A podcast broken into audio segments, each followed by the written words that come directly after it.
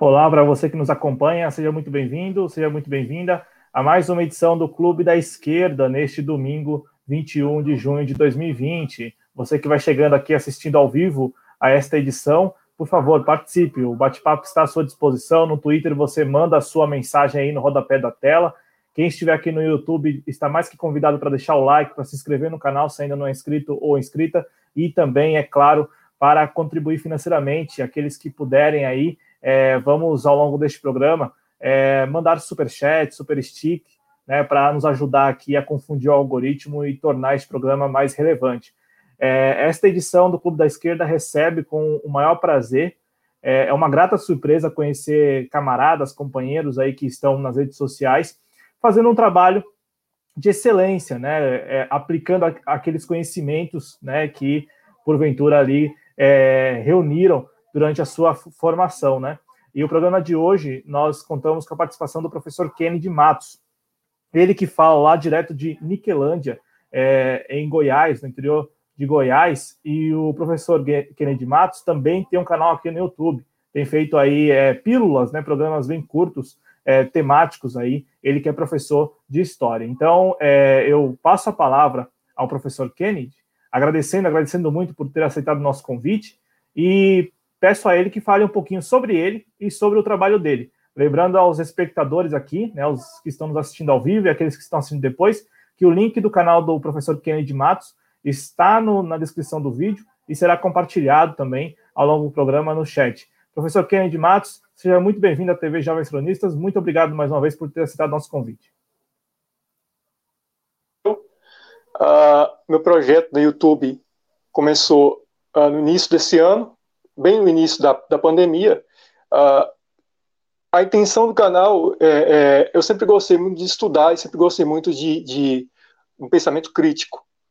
Uh, a intenção do canal, quando eu fiz o primeiro vídeo do canal, a intenção era falar sobre temas que são acadêmicos, porém numa linguagem bem simples, né? Eu, eu acredito que a educação pode sim mudar o Brasil, né, da, da situação que nós estamos agora, é, tanto é que o primeiro vídeo que eu fiz foi sobre direitos humanos, é, esclarecendo que direitos humanos é para todos. Né?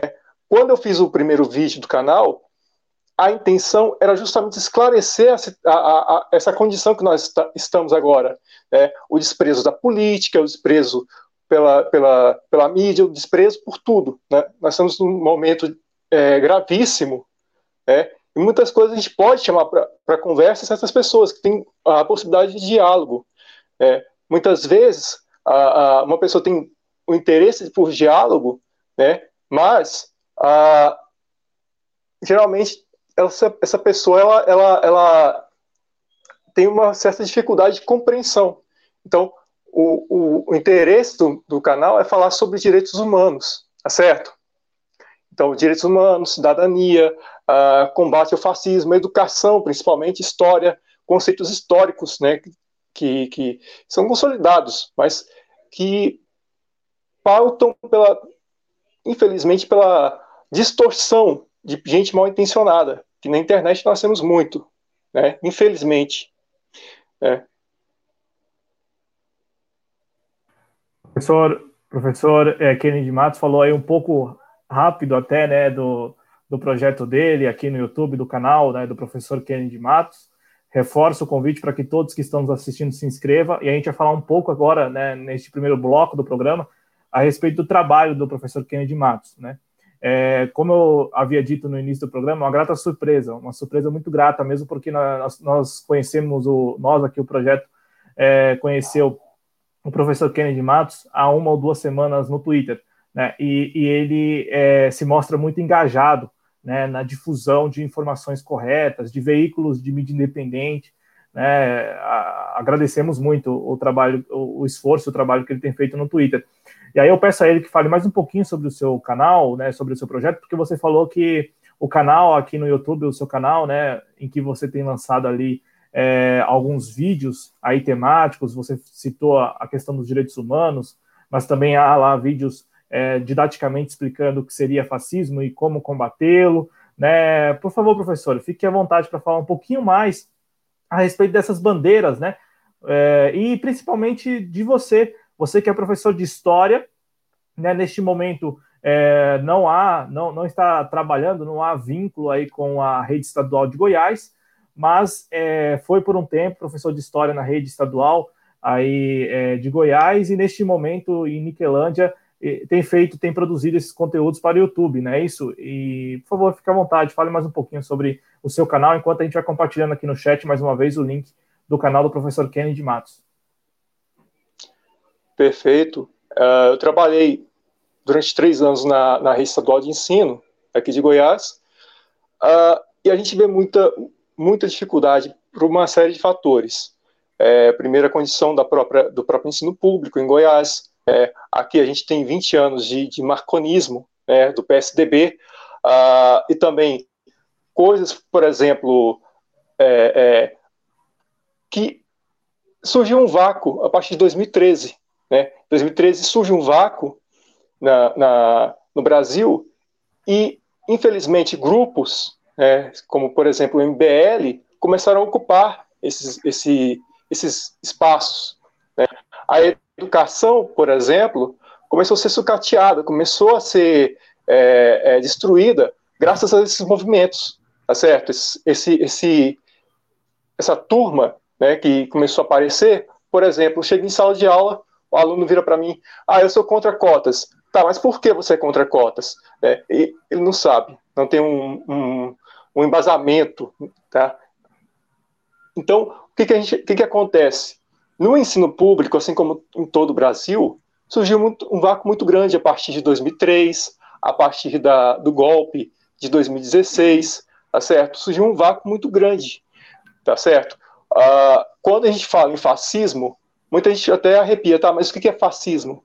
É, o que, que seria fascismo? O que, que seria é, a política em si? É muito fácil alguém falar, ah, eu odeio política.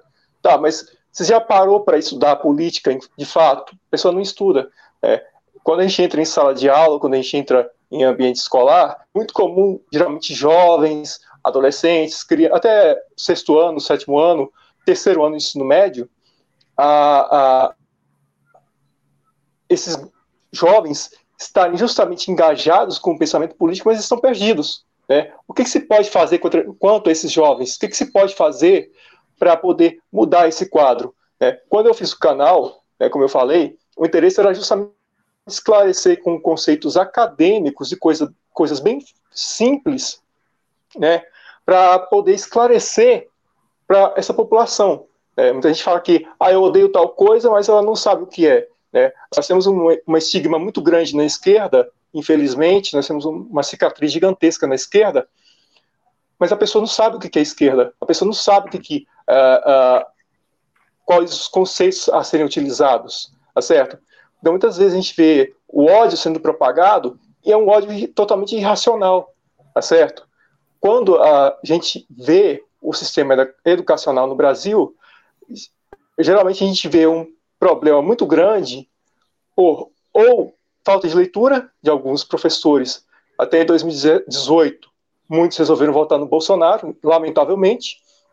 Alguns estão uh, uh, parados infelizmente, outros é, é, não querem se envolver diretamente em política e fica justamente nesse debate, né, pueril, uh, esse debate uh, uh, fraco.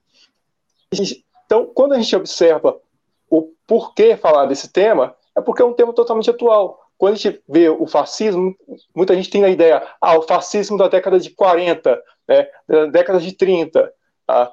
mas o fascismo hoje, muitas vezes está na cara e muita gente está ah, fora desse, desse, desse meio. Muita gente não, não vê esse, esse tipo de coisa, tá certo?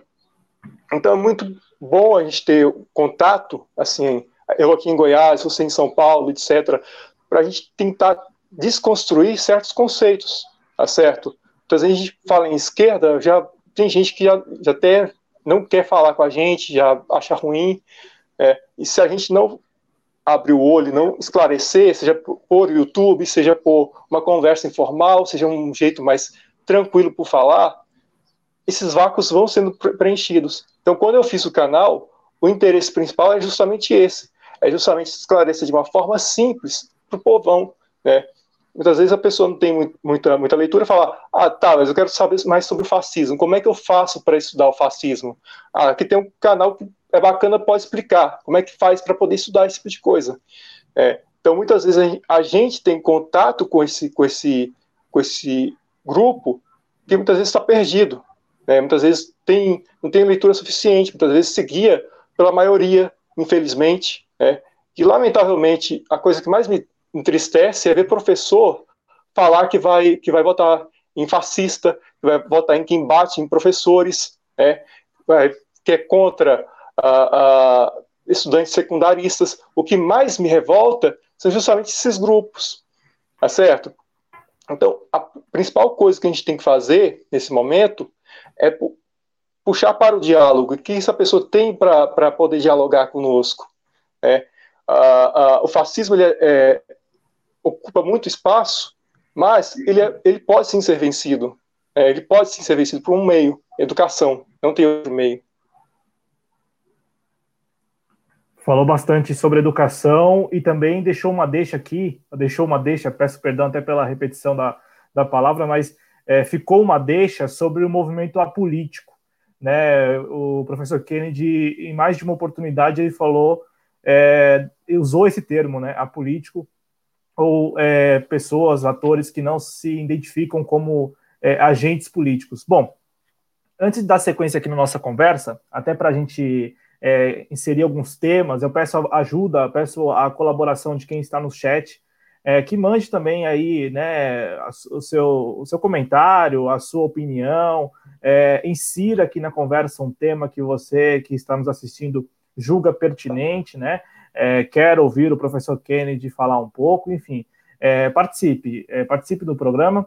Peço a quem vai chegando aqui no YouTube que deixe o like, quem está no, no Twitter manda sua mensagem ou é, vem aqui para o YouTube para deixar o like, para se inscrever no canal, para nos ajudar, né? E, e, também peço, é claro, é, como temos feito aqui, peço a contribuição é, financeira daqueles que podem, né? É, a partir de 99 centavos, né? O Super Stick, o Super Chat, naquela campanha que a gente tem feito aqui na TV Jovens Cronistas, né? Aqui está o GC, né? Se você contribuir com o Super Chat de 99 centavos, você está ajudando bastante, porque a gente está falando aqui de confundir o algoritmo. E a partir da contribuição módica mesmo, de 99 centavos, de 1,99, né, ajuda bastante, porque o algoritmo ele, ele, ele, interpreta né, que este conteúdo aqui ele é, para além de relevante, ele também é rentável, né? Então, é, para o YouTube é interessante. Então, quem for chegando aí que puder contribuir financeiramente, contribua, manda aí é um super stick, um super chat em valores módicos mesmo. Bom, Quero cumprimentar aqui as pessoas que vão chegando, a, a Carmen Matos, que está por aqui, mandando olá, professor, a Sumaia, querida Sumaia, companheira aqui é, do projeto Jovens Cronistas, ela que é nossa espectadora e, para além de espectadora, também intermedia aí é, contato com fontes. Sumaia, aquele abraço é, a você. Aqui também é a Renata Matos, né, dando boa tarde, o Cleito, nosso companheiro da editoria de esportes, ele que é o nosso mais recente cronista aí, né? Ele que assina né, lá o Papo Torcedor do Flamengo. Abraço ao Cleito. O Adriano Garcia, nosso editor responsável, fica pedindo aí o like. Então, vai chegando, deixa o like e participe. É importantíssima a sua participação. É, a Josi Negreiros também por aqui, dando boa tarde para todo mundo. O Adriano já está compartilhando aí no chat. E todos que forem chegando aí no chat, por favor, é, a, tire um momentinho para se inscrever lá no canal do Professor Kennedy. Tá legal? Tira um momentinho aí, vai lá, se inscreve e volta, ativa o sininho por lá. O Benedito de Jesus Marques Martins também está por aqui, dando boa tarde para todos nós, desejando um bom final de domingo. É, vamos, vamos falar aqui de algumas notícias deste domingo aí, né? É, mais um domingo de manifestações, enfim, é, alguns desdobramentos ainda de fatos do noticiário da semana passada. Vamos, vamos aqui repercutir com o professor Kennedy para ouvi-lo é, a respeito disso. É, o Lucas Santos também por aqui dando boa tarde. Boa tarde para você, Lucas Santos. Seja muito bem-vindo. Se ainda não é inscrito no nosso canal, se inscreva. É, a Jos Negreiros escreve aqui: é, ódio é inconcebível e irracional, irracional e é, é, ódio é inconce, ódio inconcebível e irracional é intolerável. O, os bolsonaristas atacam furiosamente quem luta contra o fascismo. E aí é, a gente vai falar um pouco sobre fascismo aqui, porque é um tema, é uma das bandeiras lá, é, o combate ao fascismo é uma das bandeiras levantadas é, pelo professor Kennedy no canal dele, né? É, deixa eu ver quem mais aqui. É, o Carlos Matos também está por aqui. Olha aí, dando boa tarde. É, a Vanderlúcia, querida Vanderlúcia, é, que é nossa membro e que é, já enviou um super chat aí, ó, dando boa tarde. Ela que é lá de Belo Horizonte, sempre presente aqui é, na TV Jovens Cronistas e é, falando que a rua aí, né? A rua pedindo fora Bolsonaro. O José Carlos também por aqui dando boa, parabéns para todos nós. Muito obrigado, José. Muito obrigado mesmo. É, o Adriano, ó, falando aqui, ó, vamos bater essa meta aí, vamos ver se a gente consegue bater essa meta. Então, todos que for chegando aqui na TV Jovens Cronistas, todos que foram chegando, vão deixar o like aqui, vão se inscrever aqueles que não forem inscritos e depois vão lá no canal do Kennedy, Ma, do, do Kennedy Matos para a gente alcançar 200 inscritos hoje. Vamos ver se a gente consegue, né, todos juntos aqui, é, é muito importante. É, e a Neila Souza também por aqui, dando boa tarde, muito boa tarde, querida Neila Souza, ela que é lá do Rio Grande do Sul. É, professor Kennedy, é, vamos aqui entrar em alguns temas né, que são abordados lá em seu canal e também nas suas intervenções aí nas redes sociais. É, e aí eu acredito que seja válido a gente falar um pouco mais é, sobre esse período histórico do Brasil, né? Você, enquanto professor de história, está acompanhando isso, imagino, ali muito de perto, e, e que, de alguma maneira, lembra a muitas pessoas é, o período lá do século XX, classificado ali, conhecido como o período fascista e tal, né? Então, como que você tem observado e, primeiro, né, é, de fato, nós podemos, você que é professor de história, nós podemos sim, é, de alguma maneira, é, enxergar este momento do Brasil como sendo um momento é, fascista, né? É, ou melhor, o desgoverno Bolsonaro enxergar o desgoverno Bolsonaro como um, um, uma, uma, proposta de, de, gestão fascista? Essa é a minha primeira pergunta. E a segunda pergunta é se, se temos de fato características que lembram ou que marcam aí é, aquele período e o atual aqui no Brasil? Uh, totalmente podemos enxergar assim como um, um período fascista, lamentavelmente. O que nós estamos observando é um, um, regime que não tem respeito pelas instituições, não tem respeito uh, por nada, não tem respeito pelo STF, não tem respeito por absolutamente nada. É, o que a gente está observando nesse período histórico é justamente uh, as características que permearam todo o, o, o fascismo europeu. Né? Uh, ministro da, da Cultura, né? chefe da, da pasta da Cultura, por exemplo, exaltando Goebbels, por exemplo, o que nós estamos observando nesse momento é justamente como que um país começa a emergir, a mergulhar num período totalmente que era abjeto da história, né? um período que era totalmente podre da história. Nós estamos vivendo num período que, lamentavelmente, quem é minoria está sofrendo mais, seja negro, seja pobre, seja mulher, homossexual, toda essa população vem sofrendo. Né? Nós podemos observar, sim, a, a, as características fascistas em Bolsonaro, é, nós podemos observar, sim, como ele vem se comportando ao longo do tempo, né? desde 2011, quando eu acompanhei ele pelo CQC, a primeira vez não conhecia ele, eu acompanhei ele pelo CQC, a primeira vez que eu vi ele, a, ali já foi o primeiro, a primeira faísca, né, porque ele era bobalhão demais, que era ridículo demais. Então, toda a história se repetiu lamentavelmente. Né. Ninguém dava crédito ao Bolsonaro até o momento que ele, que ele ascendeu ao poder. Da mesma forma, uh, na década de 30, na Alemanha, por exemplo, ninguém dava bola para, para, para Hitler até o momento que ele ascendeu ao poder. Né? E continuou o, o, desrespeito às instituições, às minorias, continuou o desrespeito à, à, à população, tá certo? Continua uma perseguição. Quem é mais pobre agora é mais sofrendo né, na mão desse desgoverno, tá certo? Então, quando a gente observa o governo Bolsonaro e compara com o governo Hitler, lamentavelmente, é, o governo Mussolini, lamentavelmente, o que vem acontecendo é uma, é uma, é uma repetição. Né?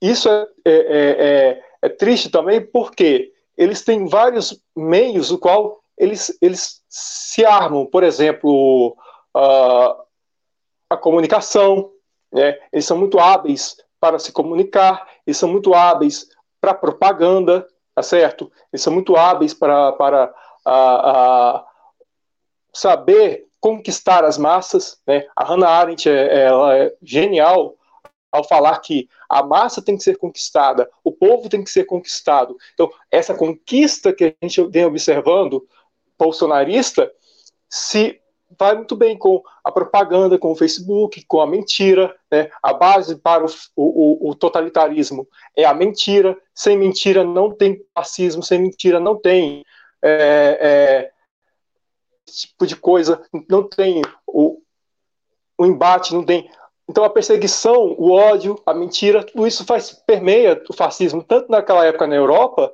que a gente observa uh, que foi Hitler foi exaltado, como nos dias de hoje. Né? Isso também deu margem para a não política, né? como você também falou agora há pouco, a, a, o ódio à política, a apolítica permeou o povo, né? Muita gente fala, ah não, para que, que eu vou discutir esse tipo de coisa, né? E a gente tem que chamar a atenção dessa população para o que está acontecendo, para porque nós estamos num período uh, uh, de trevas na, na, história do Brasil, né? 50 mil mortos por uma pandemia, tá certo? É um genocídio que está acontecendo, é uma eugenia que está acontecendo, tá? E tudo para satisfazer a, a, esse maluco que está no poder, esse inútil que está no poder, tá certo? Quando a gente observa todas as características uh, uh, de Hitler nos anos 30, nos anos 40, são exatamente a, a, que o Bolsonaro vem utilizando. Não respeito às instituições, desrespeito à população em geral, né, a, o ódio, a mentira, do, tudo isso que vem sendo utilizado contra o povo. Né. Uh, recentemente a gente teve a triste notícia que a, o Bolsa Família foi o recurso do Bolsa Família foi utilizado para Secom, né, para propaganda do Bolsonaro. Ou seja, a gente tem que assistir esse tipo de coisa e não pode ficar calado. Não pode ficar aceitar simplesmente isso que está acontecendo. É, o que a gente tem observado, lamentavelmente, é justamente esse tipo de coisa. E é como você mesmo falou agora, né? A gente está a gente tá vendo aí é, muita tem lá muitas características e esse exemplo que, senhor, que você trouxe agora em relação ao Bolsa Família é algo assim que nos marcou bastante aqui porque nós estamos falando de propaganda, né? Propaganda mesmo, né? Propaganda que, que tem ali né, guarda, né? De alguma maneira é, historicamente com aquele período. É, bom, o professor Kennedy, eu peço mais uma vez aos que vão chegando que deixem um like, compartilhem a live, que se puderem contribuam financeiramente, enviando super stick, super chat, enfim, para nos ajudar a confundir o algoritmo e alcançar mais pessoas. Quero aqui cumprimentar a Sumai. A Sumai ela pediu para repassar uma pergunta a você, que é a seguinte: é, ela assistiu ontem, né, é, ao filme barra documentário Espero Tua Revolta que narra ali um pouco, é, um pouco não, narra bastante ali do movimento estudantil, né? É, ainda em 2015, que depois, é, salvo engano, em 2017, é, ocupa escolas, né? Ocupa escolas aqui em São Paulo e também em outros estados. Você chegou a assistir esse, esse filme, professor? Não, mas eu prometo que eu vou assistir o quanto antes. É, o que a gente observou nesse tempo todo uh, foi uma, uma degradação muito grande da educação. Lamentavelmente, o que a gente está observando é a educação sendo sucateada, é a educação sendo vítima. Né? Após o golpe, por exemplo, de 2016, né, tanto aí em São Paulo mesmo, bem antes do golpe, uh, quando a gente observa que o, o governo tucano vem fazendo com a educação, é justamente a, a, o sucateamento. Eles odeiam a educação, eles odeiam o pensamento livre, é, tá certo? Eu prometo que eu vou assistir esse documentário. Eu não assisti ainda, mas eu prometo que, que eu vou assistir, tá certo? Ah, então a educação, ela passa por uma, por uma série de coisas, por exemplo, o ódio da, desse, dessa direita, né, da direita, pela educação.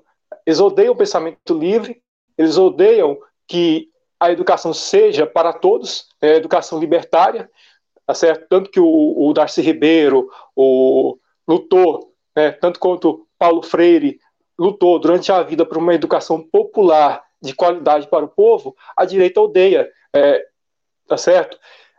O que vem observando é a luta muito grande dos professores, de alunos, que são engajados, né, realmente para tentar mudar essa situação que nós estamos vivendo. Né? Desde 2016 e antes do golpe, em alguns focos, em alguns estados em que a, o PSDB, os tucanos governam, nós observamos que há uma degradação muito grande da educação, né? que há uma, uma, uma destruição muito grande do, do, do meio educacional, lamentavelmente. É, então, o que a gente tem que lutar é para mudar esse quadro. Né? Porque senão, como eu falei, a, a, é nesses vácuos, é nesse, nessas brechas que a, que a extrema-direita se encaixa, certo? Que a, o totalitarismo se encaixa é, a partir da, da, da maldade do povo.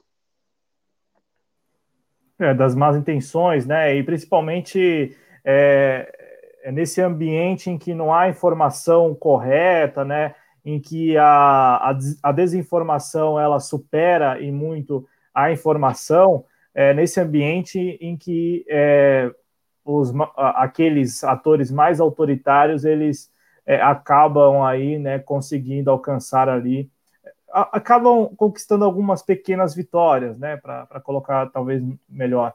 É, professor, quero cumprimentar aqui a Grazi, querida Grazi, que é nossa membra, ela que chegou por aqui, muito obrigado, Grazi, é, por estar aqui e também por ter ido lá no canal do professor Kennedy para se inscrever. É importante, vamos juntos aí, ó, Renata Matos aqui falando, né, é, para a gente bater os 200 inscritos lá hoje, vamos juntos aqui, vamos ver a força é, da, da nossa comunidade aqui, né. Vamos ajudar, vamos aí contribuir, é muito importante. A Doce Crítica também está por aqui, dando boa tarde a ela. É, deixa eu ver quem mais chegou por aqui que eu ainda não cumprimentei. A Vandelúcia, ela deixou uma pergunta aqui que eu já vou repassar ao professor. É, a, o Frota Roosevelt chegou por aqui também, dando boa tarde para todo mundo. É, deixa eu ver aqui. Ah, tá. Eu vou, eu vou passar a primeira pergunta da, da Vanderlúcia, e aí eu até peço ao professor, né, que, se possível, a gente já emende essa pergunta com essa experiência que você tem enquanto professor e que já narrou algumas vezes aqui nas suas intervenções, que é essa preocupação com a educação e também, ao mesmo tempo, a, a preocupação com o que estão fazendo com a educação e também ali ressaltando a importância da educação como instrumento para mudar, reverter o quadro. Então, professor, a pergunta da Vandelúcia é, professor, com que argumento, né, ela diz assim, devemos tratar os, os bolsonaristas, ou melhor, os, os militantes da extrema-direita, né? E aí eu peço também a você que fale um pouco, né, de como alcançaremos, via educação, como já você deixou claro, né, uma consciência, né, uma consciência aí na sociedade brasileira, né, alcançaremos de fato ali a consciência da sociedade brasileira em que ela se sentirá parte do processo, né? Todos os integrantes da sociedade brasileira sentirão parte de sua, da vida pública aí do país, enfim. Bom, para poder tentar dialogar, é sempre difícil dialogar com um bolsonarista, mas para tentar dialogar com um bolsonarista, para tentar trazer ele para a luz da realidade, é sempre bom pautar pela, pelo que está acontecendo. Falar, olha, seu, seu presidente, esse, esse homem que está no cargo no Palácio do Planalto, olha o que ele vem fazendo, olha o que, que ele está arquitetando, né? olha o que, que ele está aprontando agora. Né? Igual, fala-se, ah, ele é honesto, olha, ele não é honesto, lamentavelmente ele não é honesto, só a questão é pautar por fatos. Né? A extrema-direita, quando se fala em fatos, uma pessoa de extrema-direita, muitas vezes é uma pessoa que é bem intencionada, mas está por um caminho totalmente adverso. Então, muitas vezes, a gente tentar falar com fatos, tentar falar com, com, com uma forma bem simples, muitas vezes tentar falar com uma forma bem educada, falar, olha, esse cara que está aí, muitas vezes ele, ele, ele fala uma coisa, mas pratica outra. É, fala que é patriota, mas se curva para a bandeira dos Estados Unidos ou de Israel. Né? É, fala que ele é, é de tal forma é, que ele pauta pela educação, mas ele cortou dinheiro da, do transporte escolar. Né? O, o que a gente tem que fazer é tentar dialogar, não para uma forma que agrida, mas uma forma que possa fazer essa pessoa pensar: peraí, mas será que ele está indo para esse caminho? Né? Muitas vezes uma pessoa entrou no, no discurso da extrema-direita, essa pessoa às vezes é bem intencionada, mas ela está perdida. Então o que, que, a gente pode fazer? Tentar dialogar, tentar conversar, tentar mostrar, olha, é, não é por aí que você vai conseguir alguma coisa. Né? Não é, sei lá, com o, um revólver na mão que você vai mudar as coisas. Né? Uh, não é com a falta de respeito, como a Sarah Winter fez, que vai se mudar alguma coisa.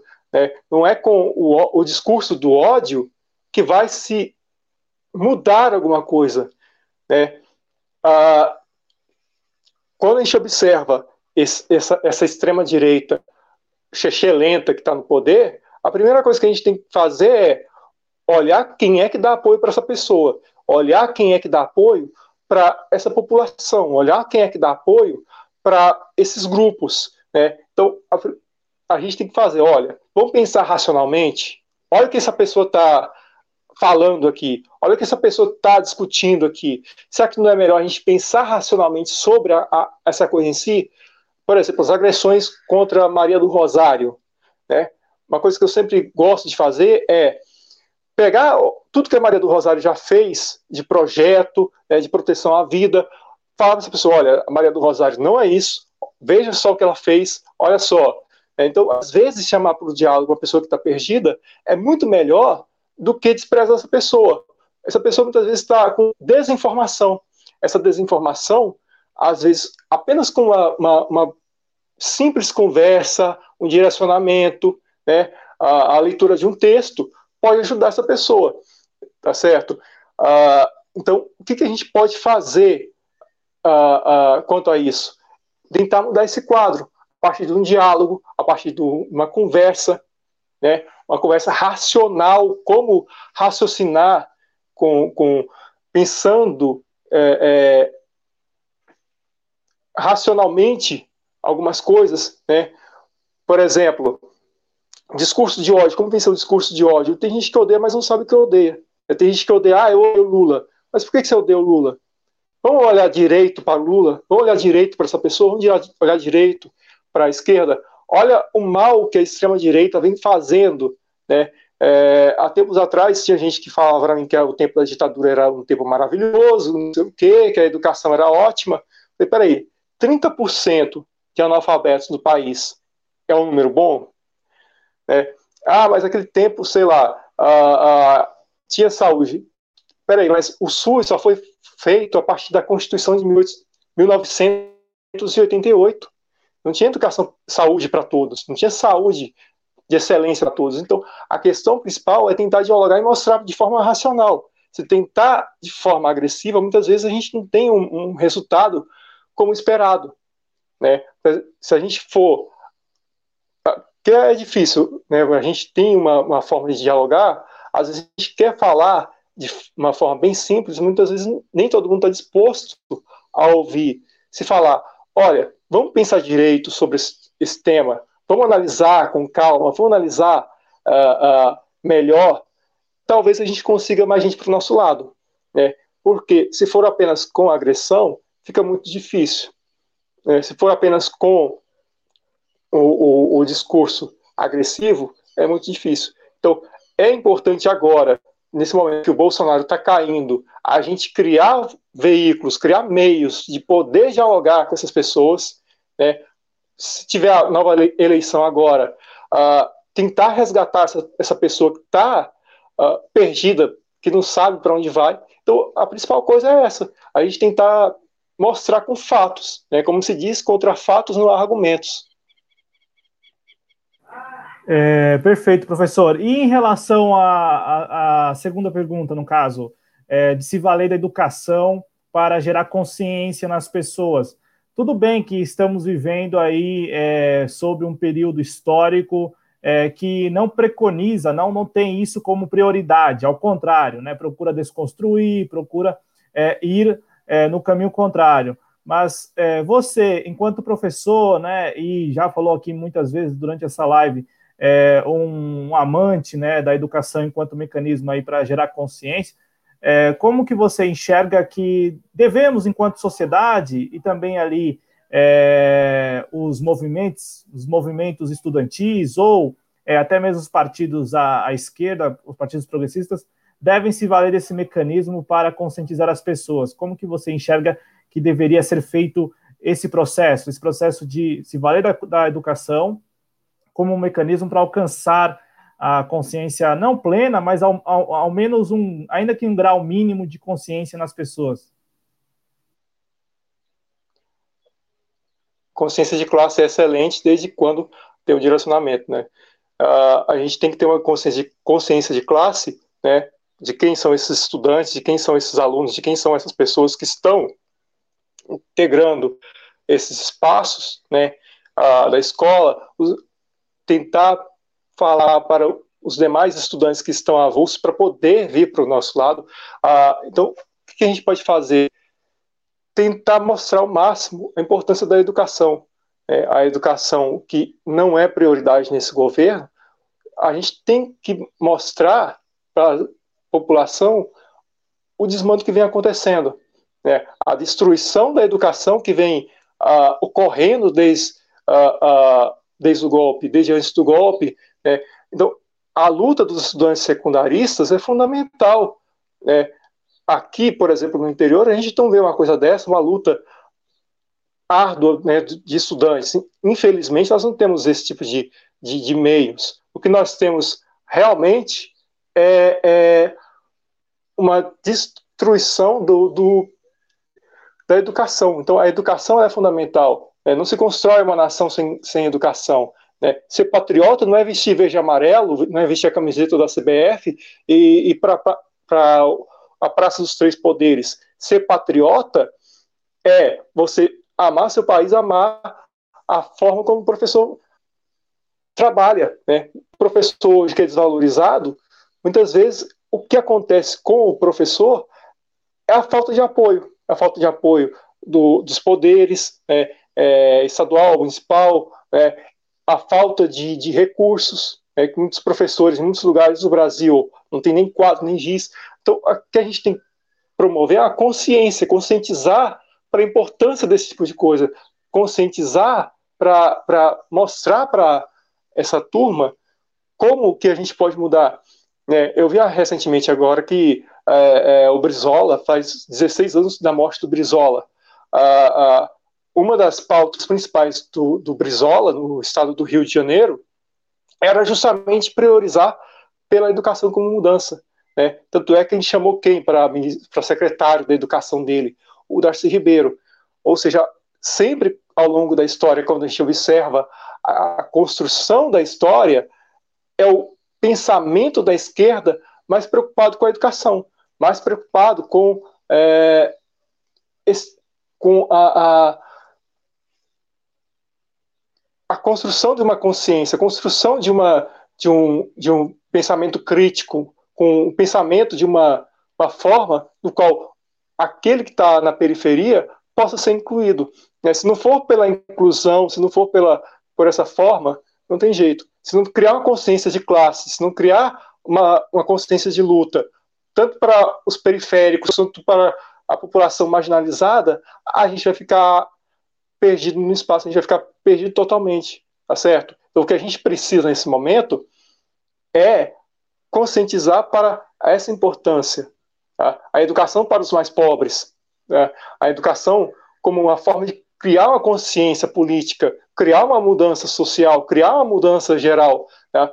É, a, as universidades ainda são elitistas, né? ainda mais hoje com esse desgoverno, né? ainda mais com esses dois últimos ministros da educação, que são terríveis, são péssimos, o que a gente precisa é mostrar a educação como uma forma de, de crescimento para a pessoa.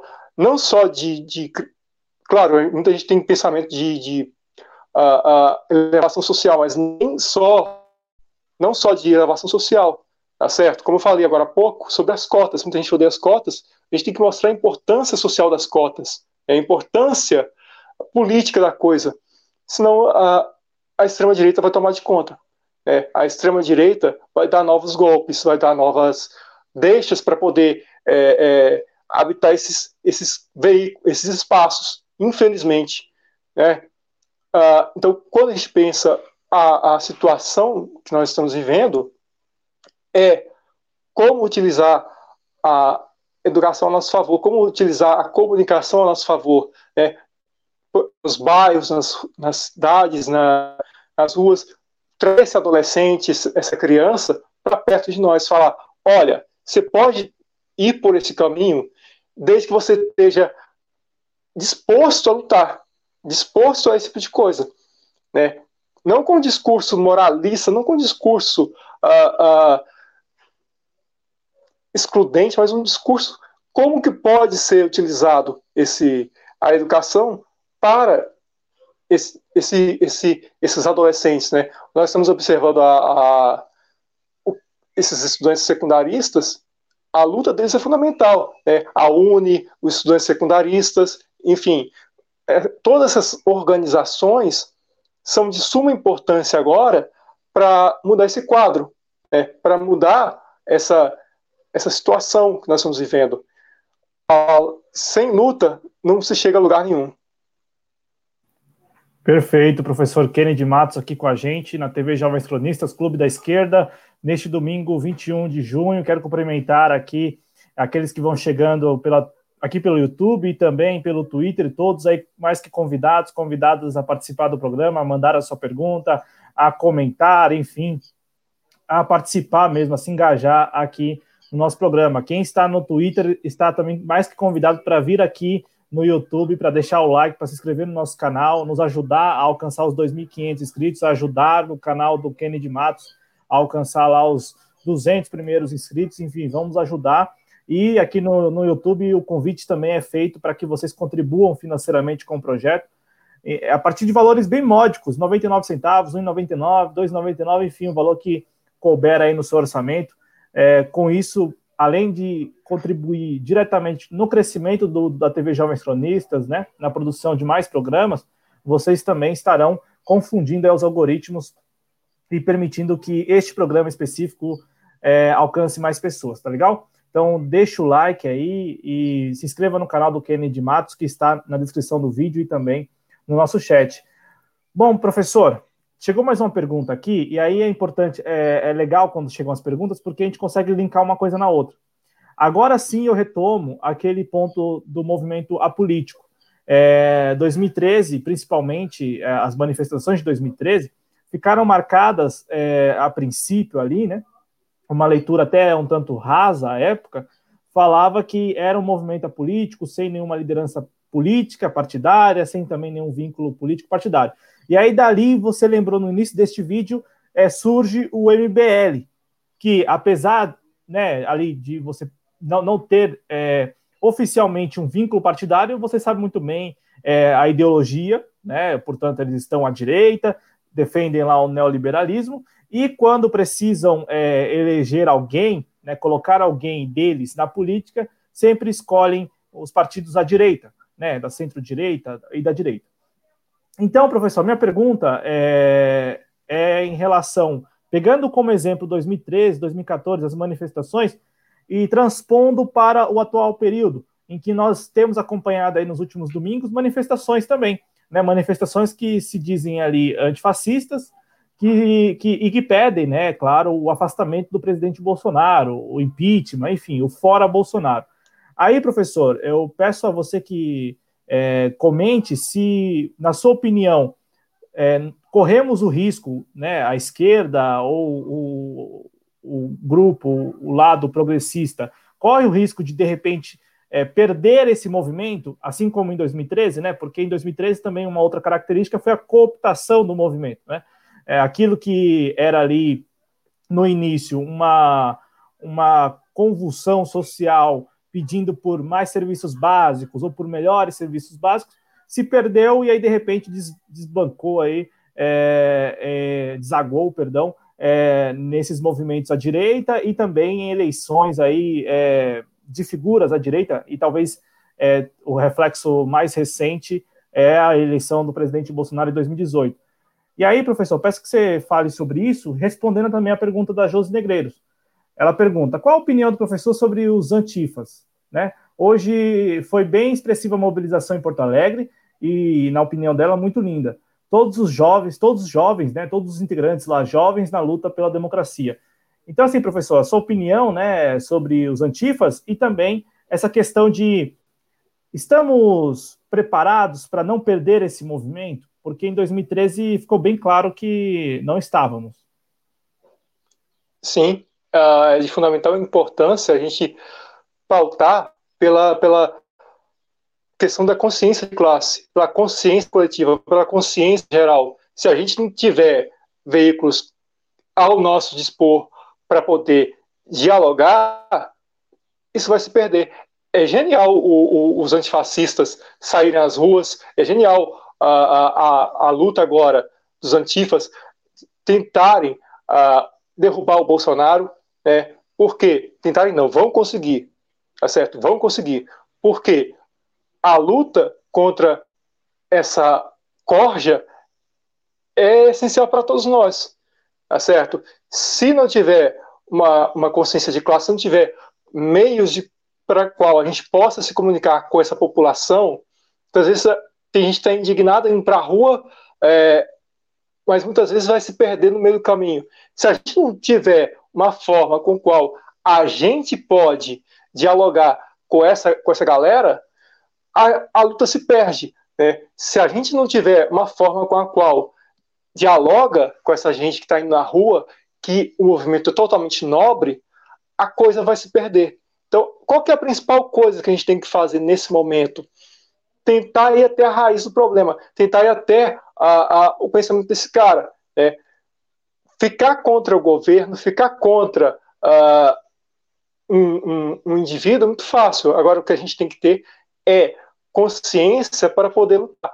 Né? 2013 criou o vácuo, que ali não tinha uma pauta específica. Ah, é o transporte público, ah, é, é, é saúde padrão FIFA, e a coisa foi se desvergindo, foi acabando, foi esfriando, porque não teve ah, uma crítica também que a gente pode fazer à esquerda aos movimentos progressistas é que não teve uma, uma, uma forma de dialogar. Se tivesse dialogado naquele momento com todo mundo que estava indo para aquelas manifestações, manifestações que eram de caráter totalmente nobre, que eram de caráter totalmente uh, progressista, a coisa não teria ido para o rumo que foi, a coisa não teria acabado né, no, no que está gerando agora. O MBL só é o que é por causa das redes sociais, porque eles sabem como mexer nas redes sociais, porque eles sabem como mexer no algoritmo, como eles sabem como mexer na, no Facebook. Então, esse contato que eles têm, e eles, claro, têm recursos para isso, eles não são dispersos. Né? Se a gente não tiver uma, uma forma de dialogar com quem está nos escutando, né, dialogar com essa população, a nossa, nossa, nossa luta vai ser em vão. Então, a primeira coisa que a gente tem que ter é uma forma de tentar dialogar, seja pelos jovens cronistas, seja pela TVT, Brasil 247, todos esses veículos de, de, de imprensa progressistas, se a gente não tiver uma forma de comunicação com essa galera, a, a, a, luta vai se perder, a luta vai se, vai se destruir, a luta vai se desintegrar, né? E é isso que a gente não quer, é isso que a gente não, não pretende, tá certo? Então, a primeira coisa que a gente tem que ter é consciência e tentar mostrar para esse pessoal: olha, você está contra o, o, Bolsonaro, você está contra o Mourão, você está contra toda essa extrema-direita, essa loucura que se instaurou no, no Brasil, ok. Agora vamos tentar mudar é, esse quadro por uma determinada via. É, oferecendo leitura para esse pessoal, oferecendo é, é, é conteúdo para esse pessoal.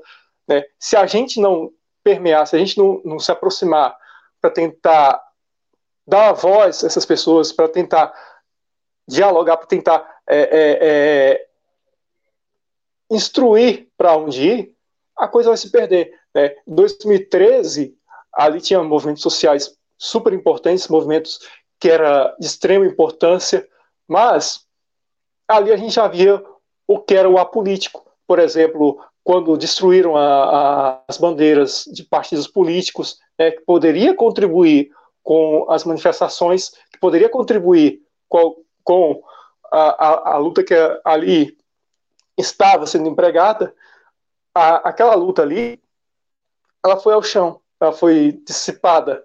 Né? Lamentavelmente, o que aconteceu foi que, a partir dali, se tivesse uma forma de comunicação progressista, nós não estaríamos nisso que nós estamos hoje.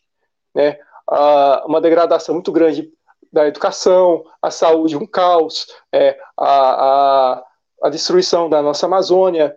É, então, o que, que faltou? O que está faltando uh, nesse momento? Diálogo. Então, se a gente sabe dialogar com, essa, com esse pessoal, a gente tem uma forma muito boa para poder progredir, certo? Uma forma muito boa para poder chegar em algum lugar. É, a esquerda, claro que ela vai voltar ao poder. É, claro que uh, a situação social do Brasil vai se reverter, mas nós precisamos de uma mudança séria também. Nós precisamos de uma mudança real. Nós precisamos de inclusão, né? Senão 2013 vai se repetir. Avanços importantes foram conquistados pós 2013. Né? Eu gosto sempre de repetir. Quem criou o Mais Médicos, por exemplo? Dilma. Né? Se não fosse pela Dilma, muitos povos ribeirinhos, quilombolas, indígenas estariam sem atendimento. Né? Ficaram agora em 2019, 2020 sem atendimento por causa desse boçal que está no poder, mas o movimento social é sempre importante. Ele leva para algum lugar e saber para onde ele, ele vai. É, pressionar o, o, Bolsonaro não adianta que ele não ele, ele, ele é surdo para a voz do povo, então o que você tem que fazer mesmo é, é lutar. É isso aí, professor Kennedy Matos aqui com a gente na TV Jovens Cronistas. Eu quero passar mais uma vez aqui no chat. É, só para compreender, professor, e até para a gente concluir esse, esse, ponto por enquanto, é, você pessoalmente enxerga neste movimento que hoje, inclusive, saiu às ruas mais uma vez, pedindo fora Bolsonaro. Você enxerga neste movimento um, movimento organizado que, que saberá lidar com essa situação, se de repente se defrontar ali com é, algum momento em que os seus militantes eles é, não concordarem, né, os seus adeptos ali, enfim, desse movimento não concordarem muito bem com a pauta e tal. Eu digo, é, você acredita que neste movimento agora é, é, todos ali estão, todos não, mas ao menos é, a, a, a, liderança, né? Que há, há sim lideranças, né? claro, não, não estou me referindo aqui a políticos, nada, mas e também não tem nada a ver com partidos, é, mas estou me referindo àqueles que, que convocam essas manifestações, aqueles que organizam ao longo da semana esses atos. Na sua opinião, Kennedy, é, esse movimento ele é diferente de 2013 e também é mais organizado ou você é, enxerga semelhanças aí? Ele é mais organizado, ele tem mais características para ter uma pauta a ser colocada é, o fora Bolsonaro não é à toa. O fora Bolsonaro é o ápice de alguma coisa. O fora Bolsonaro, que nós estamos observando de fora Bolsonaro, é o, é, é o cansaço dessa população é, é que já vem tanto tempo sendo massacrada. Né? 2019 foi um horror. 2020 a gente está vendo uh, um holocausto acontecendo em todos os postos de saúde, todas as, a, as enfermarias, qualquer lugar do Brasil que a gente for, tem uma, uma, uma, uma dor acontecendo ali, esse movimento do Fora Bolsonaro, ele tem uma pauta, ele tem um, um, uma, um caminho para onde ele pode nos levar. Se a gente pode uh, olhar para esse movimento do Fora Bolsonaro, é justamente um movimento que ele não é apolítico, né? ele tem uma raiz, ele tem uma, uma fonte, ele é progressista, ele é democrático, né? ele não aceita outra coisa além da, do que é democrático. É, eu me surpreendi, eu não esperava a, as torcidas organizadas se juntarem, por exemplo, na Paulista, para poder protestar contra, contra, esse, contra esse indivíduo. Então, a primeira coisa que a gente observa é não é um movimento apolítico, não é um movimento é, sem noção, não é um movimento que vai deixar um vácuo. Né? O que pode acontecer é, após o Bolsonaro, se a gente não tomar um certo cuidado, se a gente não, não, não se aproximar dessa população. Então a gente vê uma população, muito, muitas vezes, ela, ela tem uma, uma característica de luta, mas muitas vezes a gente tem que chegar perto dessa pessoa e falar, olha, a situação está difícil, está ruim tal, mas o que a gente pode fazer? É, oferecer uma base para essa pessoa. O movimento Antifa, o movimento das torcidas organizadas, todo esse movimento, ele não é como 2013. 2013 foi um fio desencapado. Né? 2013 foi uh, uma, uma, tragédia na, na, política do Brasil. Tá certo? 2013 foi, é, lamentavelmente, uma tragédia para o Brasil. Tá certo? Beleza, professor. Volto aqui para pedir ao nosso público que deixe o like. É, é, é, assim mesmo. No YouTube a gente tem que pedir várias vezes isso, porque o like ajuda muito aí, né, na questão da relevância do conteúdo e o próprio YouTube é, disponibiliza o vídeo para, para outras pessoas, né? Coloca o vídeo como um dos sugeridos aí, recomendados. Né? Então, para a gente alcançar mais pessoas, é importante que vocês deixem um like, que vocês se inscrevam no canal se ainda não é inscrito ou inscrita, ative o sininho, Aqueles que puderem contribuir financeiramente com o projeto, contribuam, né? É, vale muito a pena, né? Nós estamos com essa campanha do Superchat de 99 centavos. Enfim, é um valor módico, é sim, é um valor muito importante, porque financia o nosso trabalho e, ao mesmo tempo, confunde aí o algoritmo. Então, eu peço, peço a você que vai chegando, eu peço que é, se inscreva no canal, deixe o like e participe, participe pelo bate-papo. É muito importante que você participe, né? Mande a sua opinião aí, né? Mande a sua opinião, é, fique à vontade para comentar, sem ofensas, né? Sem xingamento, né? É importante é, fazer aqui essa, essa ponderação, sem xingamento, sem ofensa, tá? É, bom, eu vou chamar aqui para nossa conversa ele que já já está por aqui se ajeitando e tal, nosso editor responsável, o Adriano Garcia, é, que vai participar a partir de agora do Clube da Esquerda. É, é, é, importante falar isso porque quem só nos escuta no podcast, né, só ouve a vozinha lá e não entende muito bem de onde apareceu. Então, é, estávamos até agora eu, Cláudio Porto e Kennedy Matos, e agora o Adriano Garcia, nosso editor responsável, participa também da nossa conversa. Grande tarde para você, companheiro Adriano Garcia, como vai? Olá, Cláudio, grande tarde para você, boa tarde para o querido professor Kennedy Matos. Eu estou vendo ele de lado agora. É, eu vou pedir para ele, querido... ele virar a tela, por favor. Tem um problema aqui no celular. Ah, tranquilo. É, o Peraí, querido um professor. Vamos lá. É, bom, se tiver que continuar de lado, o que importa é te ouvir. Mas é, é o Kennedy, Kennedy, você me ouve?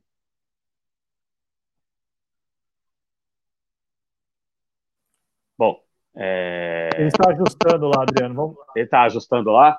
Então, dá uma boa tarde para a galera aí que está chegando é, que está aqui na TV Jovens Cronistas, reforçando o pedido para você, está no chat, está na descrição do vídeo, para que você se inscreva lá no canal do Professor Kennedy, para que a gente consiga alcançar aí.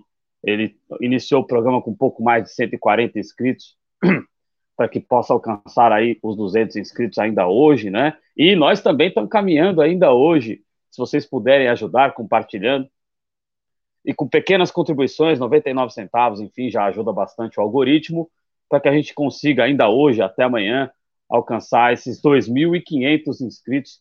A gente começou a semana com 2.400. Estamos é, com a meta de ganhar 100 inscritos na semana. Estamos crescendo e com a ajuda de todos vocês. O professor Querido Matos, primeiro uma alegria, uma honra ter a sua presença aqui, você que tem colaborado tanto aí, sempre dando RT nas coisas que a gente faz. É, fico muito feliz aí que você aprecia o nosso trabalho. É, eu queria, eu sei que o papo está muito bom aqui, da conjuntura nacional, fascismo, uh, mas existe um traço do fascismo que é o traço local, né? a política local. E eu gostaria de aproveitar o fato de você ser de Goiás para fazer duas perguntinhas sobre o cenário político de Goiás, o cenário político local. Primeiro, eu queria te perguntar sobre a figura do senador Jorge Cajuru, né? Ele que sempre foi rompido, porque a gente, o que a gente sabe é o seguinte: em Goiás tem dois caras que que manda prender, que manda fazer coisa pior do que prender, né? Duas pessoas que desaparecem com seus adversários políticos, que são o Marconi Perillo e o Ronaldo Caiado. E aí, uh, o Jorge Cajuru sempre foi inimigo do Marconi Perillo, tem a rádio lá, a Rádio Sagres, né? E agora é senador e agora está do lado, porque o problema então não é com um pistoleiro, que ele está do lado de outro agora. Queria saber que você falasse um pouco sobre quem é o senador Jorge Cajuru e também gostaria que você falasse sobre essa briga entre Pirilo e Caiado. É, gostaria que você falasse um pouco sobre é, esse cenário político local de Goiás, que para onde você olha tem pessoas que não dá para confiar muito. É, boa tarde mais uma vez para você, professor Kennedy. estou conseguindo ouvir. Bom, então, sim, estamos. Ah, o que a gente sim, tem observado desse, desse. Oi. Pode prosseguir, professor, por o que favor. A gente tem observado... O que a gente tem observado esses últimos anos foi, lamentavelmente, o coronelismo que sempre adentrou e permeou aqui em Goiás, tá certo? Sempre uh, o que a gente tem observado é essa característica de coronelismo que ainda continua presente no nosso meio. Né? O Jorge Cajuru, é, eu sabia pouco dele, né? eu sabia programas esportivos que ele fazia, eu, enfim. O que eu observei é que ele combateu o marconismo há muito tempo. Né? O marconismo que já vinha latente em Goiás há bastante, há muitos anos, agora ele se juntou com outro, outro cara. Né? Isso é lamentável, porque rompe com uma nova perspectiva. O que a gente poderia ter de uma nova política, uma nova forma política no Brasil, se perdeu totalmente. O que a gente poderia ter, uh, muitas vezes em São Paulo, não se conhece tanto aqui em Goiás, não se conhece tanto a, a política goiana, né? não se conhece muito o que está acontecendo no interior do Brasil. Né? Mas o que se vê muitas vezes é o coronelismo ainda presente. Né? Muitas vezes uma pessoa se diz contra uma determinada coisa, mas quando ela vai adentrando o poder, a ideia dela vai ser, sendo alterada. Né? Nós tivemos aqui em Goiás 20 anos de PSDB, nós tivemos, olha a penitência que a gente teve que pagar, né? tivemos 20 anos de PSDB, tivemos 20 anos de marconismo, né? A, a educação sofreu muito com isso, tanto é que a OS tomou de conta aqui no, no nosso estado, né? As organizações sociais que são uma tragédia aqui, tá certo? Com o sucateamento da escola, a desvalorização do professor.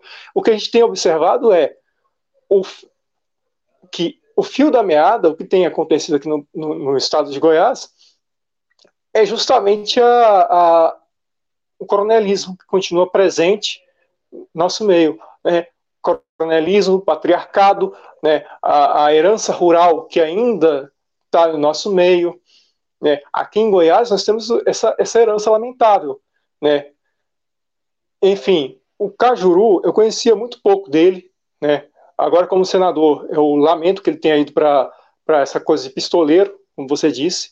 Uh, mas o que a gente tem que fazer é incentivar total, mais e mais pessoas para poder ir para a política para poder acabar com esse tipo de coisa. Né? Muitas vezes o Brasil vê. O Bra, os, muitas vezes se vê o Brasil, muitas vezes pela ótica do Sudeste. Aqui no interior, como você disse sobre a política goiana, muita gente não tem ideia do que está acontecendo aqui, muita gente não tem ideia do que está se passando por aqui. Então, isso é prejudicial. E impacta muitas pessoas, né, professor? É... E, e, a respeito das OS, o professor congelou a imagem, professor? não sei se é possível é, fazermos algo para a imagem voltar, é, você me escuta, né? Escuto. Perfeito. Não, nós também estamos te escutando, só não estamos te vendo. Aí, se for possível é, a gente fazer algo para voltar né, a, a vê-lo, é importante. Agora, você falou das OS, né, das organizações sociais, isso é muito do, do, do, tucanato, né, dos tucanos. Aqui em São Paulo também não é muito diferente. É, aqui em São Paulo tem lá também as suas OS é, administrando aí não apenas escolas, creches, né, mas também é, o, o, aparato social e também de saúde. Bom, bom, aí ó, Kennedy voltou, muito bom, professor, muito bom. Vou voltar aqui com o Adriano, vou colocá-lo novamente aqui no ar. É, para que ele prossiga, porque este tema também é muito importante. Até aproveitar, né? Aproveitar é sempre importante aproveitar é, pessoas que, como você mesmo falou, estão fora do eixo, né? Fora do eixo aqui, Rio São Paulo. E é importante a gente falar um pouco da política, né, Adriano? Da política local. Exatamente, né? E bom, uh, em vis, e tendo em conta isso que você falou dessa questão do coronelismo, a impressão que passa para quem está aqui no Sudeste, para quem está, como o Cláudio disse, no mainstream, é que você sai do coronelismo do Perilo e você vai para o coronelismo do Caiado. É, que alternativa Goiás tem para sair disso, sair de desgovernos que, como você disse mais cedo no programa, eu estava assistindo aqui, eu estou usando muito a minha voz ultimamente, então estou tentando preservá-la, mas é, é, sair de, de governos que batem em professor, que desinvestem é, na, na, na, própria educação, na saúde, na assistência social. É, existe algum caminho aí em Goiás para a gente se livrar? Porque a, a impressão que a gente olha aqui do Sudeste é ou tem o coronel Pirilo, ou tem o coronel é, Caiado. Existe algum caminho aí em Goiás para a gente sair disso, ou Kennedy Matos? Existe, porém não é tão simples. Né? Ah, requer uma série de coisas, requer ah, uma série de, de, de, aproximação dos jovens com a política, né? mostrar como é que é um, um partido ah, por exemplo, de, de progressista, um partido de esquerda, mostrar a realidade. Olha, falar, meu filho, esse partido do Caiado, esse coronelismo democrata, esse coronelismo tucano, olha o mal que ele fez ao longo do tempo, olha o mal que ele tem fazendo ao longo do tempo. Isso não é nova política, isso quer manter seu, seus tentáculos aonde der, tá certo? Isso quer manter sua, sua força por onde der. Isso quer manter seu, seu domínio por onde der. É o interesse privado acima do interesse público. Né? A questão principal é que a gente tem que aproximar o, o, principalmente os mais jovens, né, que têm mais acesso à informação, que têm mais acesso à, à, à, à comunicação para poder esse tipo de coisa. Veja, os mais jovens, muitas vezes, eles têm acesso a informação, mas não tem acesso à formação. Não se tem uma formação política, não se tem uma formação uh, uh, crítica, não se tem uma formação de como se pensar, se tem uma informação de como raciocinar determinada, determinada coisa.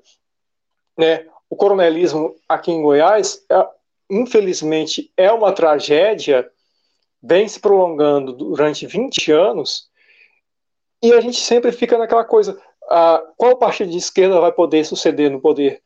Às vezes a gente não vê, mas enquanto isso não acontece, enquanto a gente não tem uma, uma, uma crítica, uma reunião aqui no interior para poder discutir, melhorar e mudar, esse quadro vai continuar. Então, o que a gente precisa fazer, tanto na esquerda, tanto aqui no interior, qualquer lugar que a gente vai, é, uh, o Brasil é imenso, a gente tem que ter uma, uma noção, a gente tem que uh, saber dialogar, trazer esse jovem para perto de nós. Então, muitas vezes, tem jovem que está mal encaminhado.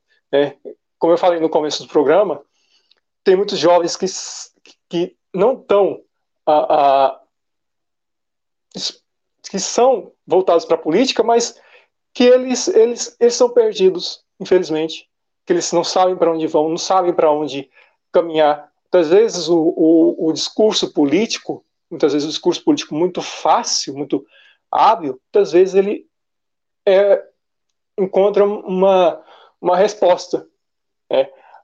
Esse, esses jovens, muitas vezes, que estão nas periferias, eles podem sim estar no, nos movimentos políticos, movimentos é, é, pela democracia. A questão principal é saber dialogar, saber entrar no Brasil, saber como fazer uma, uma, uma entrada para o Brasil. No, isso os partidos de esquerda pecam muito. Por exemplo, é, Juscelino e Getúlio fizeram no século XX a Marcha para o Oeste, no qual o interesse é povoar aqui o Centro-Oeste.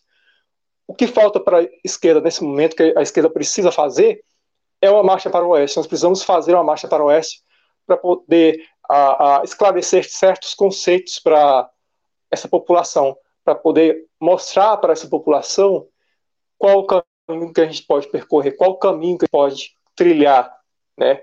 qual o caminho que a gente pode é, é, encaminhar esse jovem.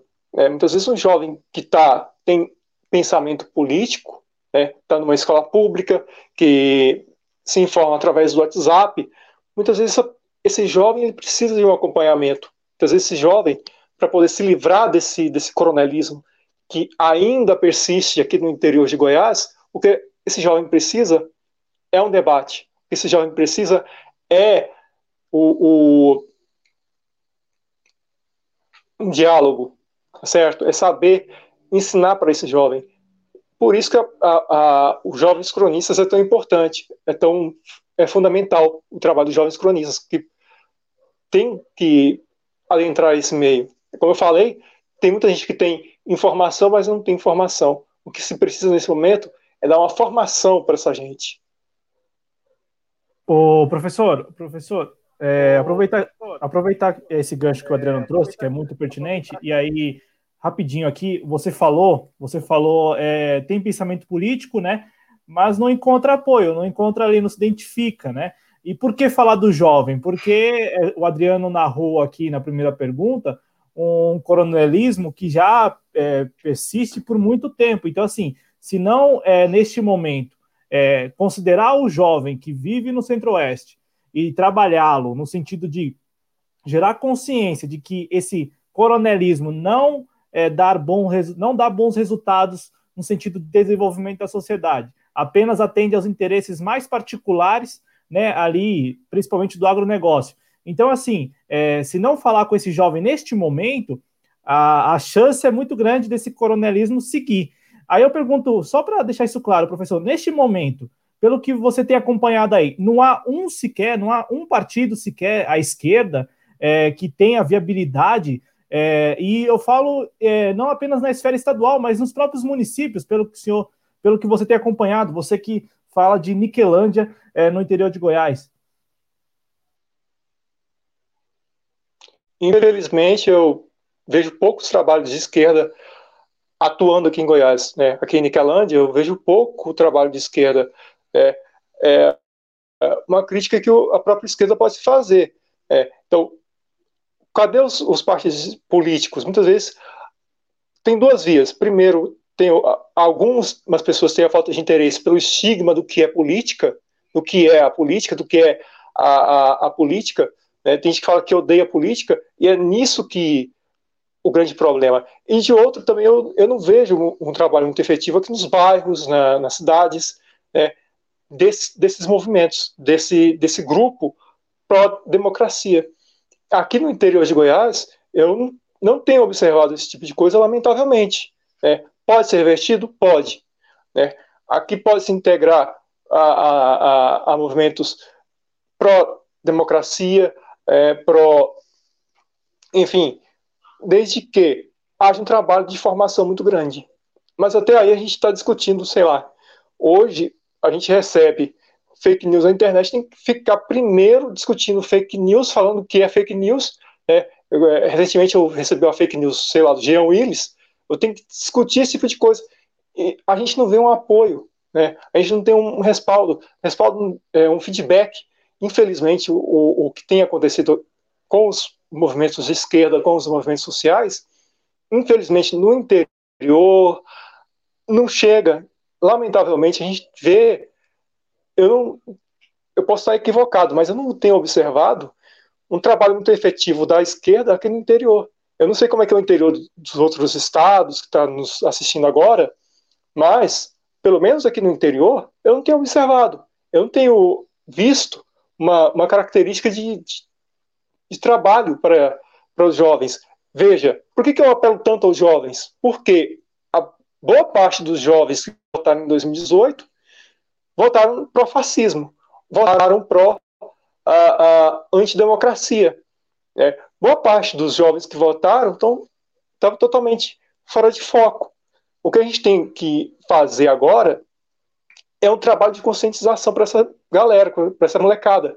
Se não fizer isso, não tem jeito. Então, a primeira coisa que a gente tem que fazer é tentar trazer o máximo possível desses movimentos para cá.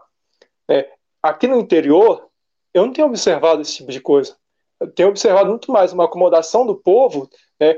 E, claro, todo mundo tem consciência de classe, mas algumas pessoas têm tanta acomodação que não se não tem o interesse de, de, de lutar. Então, a primeira coisa que a gente tem que fazer é trabalhar essa, esse pessoal, né, esses jovens, essas donas de casas, esses trabalhadores, para falar, olha, você pode lutar por, pela democracia, você pode lutar por uma série de coisas, você pode lutar, ser progressista, né, mostrar variadas lutas, né, aí em São Paulo, por exemplo, teve lutas dos trabalhadores importantes na década de 70, né, todo período na história teve lutas importantes. O que a gente pode fazer é trazer esses movimentos para cá, né, para poder mudar esse tipo de coisa. Os movimentos que tem aqui, eu não conheço, ou eles são muito, muito pequenos, infelizmente. Então, e é isso que o coronelismo adentra. É isso que o, o, o DEM, o PSDB, o MBL encontra refúgio. É justamente na, nesse vácuo que a esquerda, infelizmente, deixa. Então, o que a gente tem que fazer é fazer com que a esquerda adentre ao interior do Brasil. Como eu falei agora há pouco, JK e Getúlio fizeram a marcha para o oeste, né, para tentar ver o Brasil mais de perto, que a gente tem que fazer justamente isso. A esquerda tem que fazer isso. Tem que adentrar o Brasil, é, conseguir o, maior número de, o maior foco possível aqui de apoio senão o coronelismo vai, vai triunfar para sempre. É, 20 anos de, de, de, PSDB aqui em Goiás, você imagina, né, que a gente tem passado. 20 anos de, PB aqui em Goiás, a coisa é terrível. Então a gente tem que, primeira coisa, tentar mudar esse tipo de racionalidade, né? Tentar aproximar as pessoas da política, tentar aproximar, falar, olha, política não são, são só partidos políticos, você pode ir para movimentos, você pode ir para grupos de, de, apoio à democracia, tá certo? Ah, então, o que a gente não pode fazer é ficar acomodado. A acomodação é perigosa, tá certo? A acomodação que gera o, o, esse grande problema a formação dos jovens, das zonas de casa, dos trabalhadores, tem que ser constante. Senão, é, a direita fica no poder para sempre. Até porque eles já estão por aí, né? Eles já estão por aí. O Adriano volta para fazer a pergunta. É, e aí eu peço ao Adriano que até fale, né? Porque o professor falou assim: imagina só o que é viver 20 anos sob governo do PSDB. Imagina só, Adriano, né? imagina só. Pois é, a gente sabe bem como é aqui em São Paulo, lamentavelmente, né? É, mas é, é, é, o movimento aí a gente percebe como diferente um pouco de aqui de São Paulo. A, a, aqui em São Paulo tem também um, um, coronelismozinho, principalmente no interior, mas você tem um, um, sentimento de que, de que o professor Kennedy caiu? Não, ah, não. Cai. Ou você tem um sentimento de que. Isso, vamos lá é, você tem um sentimento de que o paulista ele é o povo austero que idolatra o bandeirante, né? Aquele povo. É, em, em, Goiás a gente vê a influência do coronelismo mesmo. Então eu vou aproveitar uma pergunta da Josi Negreiros para emendar a minha com ela aqui. Ela, a Josi Negreiros, ela perguntou, mandar um abraço aqui para o Edmilson Magrão do canal Inteligência Acima da Mídia. Se inscreva no canal dele inteligência acima da mídia, se você não for inscrito ainda. É, como lembra aqui o Frota Roosevelt, PSDB em São Paulo há quase 30 anos, né? É, bom, a Josi, ela tinha perguntado se há interesse dos jovens goianos para entrar mesmo na política partidária e para um caminho progressista, ou se o domínio se restringe à mente deles também.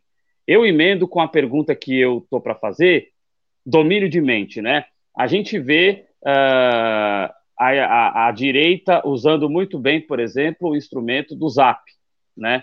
No Zap chega para você notícia de que os números são falsos, de que as vidas que estão sendo perdidas pela Covid-19, por exemplo, são números e que se deve tripudiar delas. A impressão que eu tenho é que os caras estão tripudiando, porque quando você fala, pô, respeita, o cara reage com risada, ele está tripudiando, me desculpa.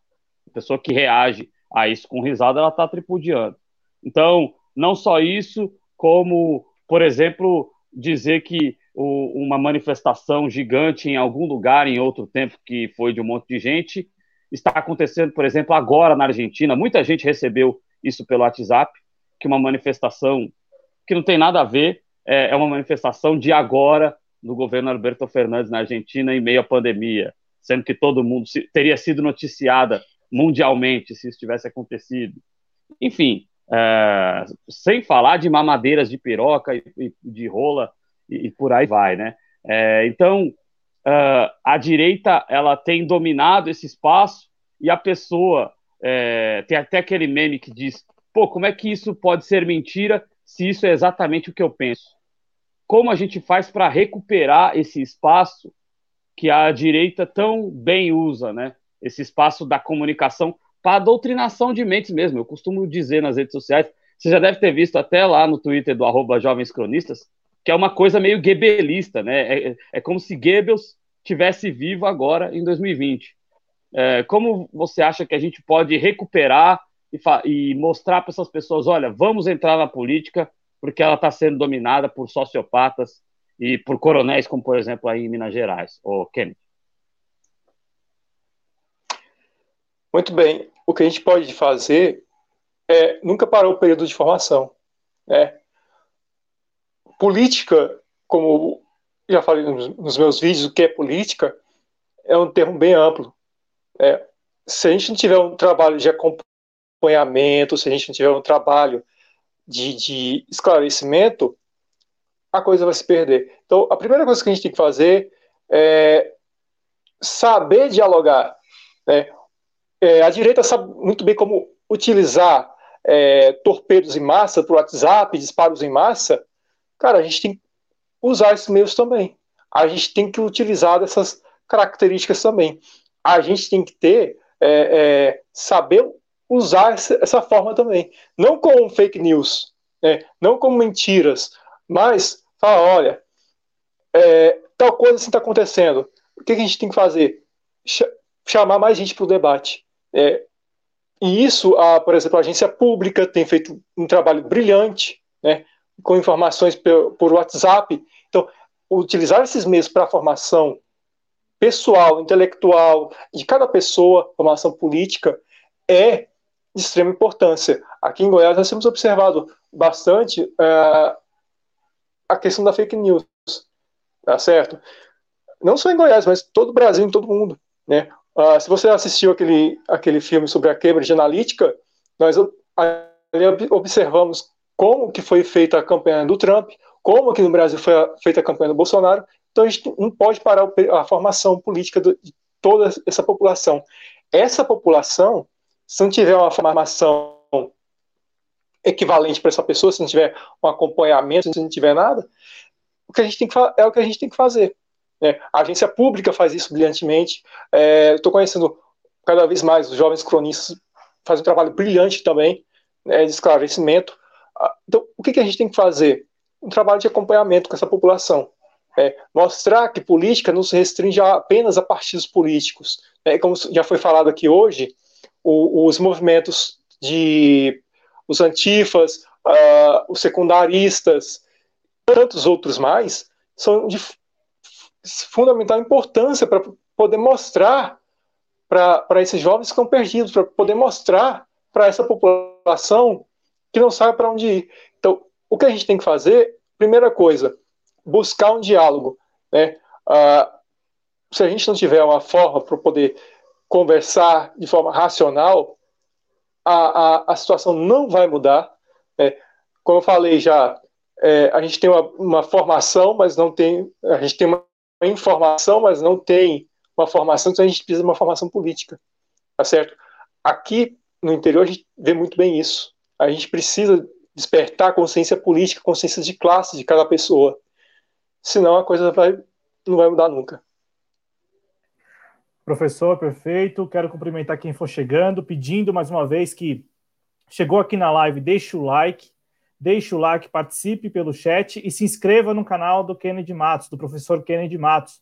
Ele que conversa com a gente aqui, comigo, com o Adriano, com os jovens cronistas, neste domingo 21 de junho, né? Ele que tem um canal aqui no YouTube, tem lá pílulas, né? Vídeos bem curtinhos assim, temáticos, vale muito a pena é, todos vocês conferirem. É, quero cumprimentar a Tuca, que nos enviou aqui um super stick de três reais. Muito obrigado, muito obrigado, a querida Atuca. Também quero cumprimentar é, a Maria Bernardes, que é nossa membra e que enviou um super stick de três reais também por aqui. Eu peço a vocês que, se puderem, é claro, né, dentro das suas possibilidades, somente se o orçamento permitir, que envie super chat, super stick, nos ajude, ajude a TV Jovens Cronistas, ajude o nosso projeto a crescer, a, a produzir mais programas, a entrar no ar mais vezes ao longo da semana.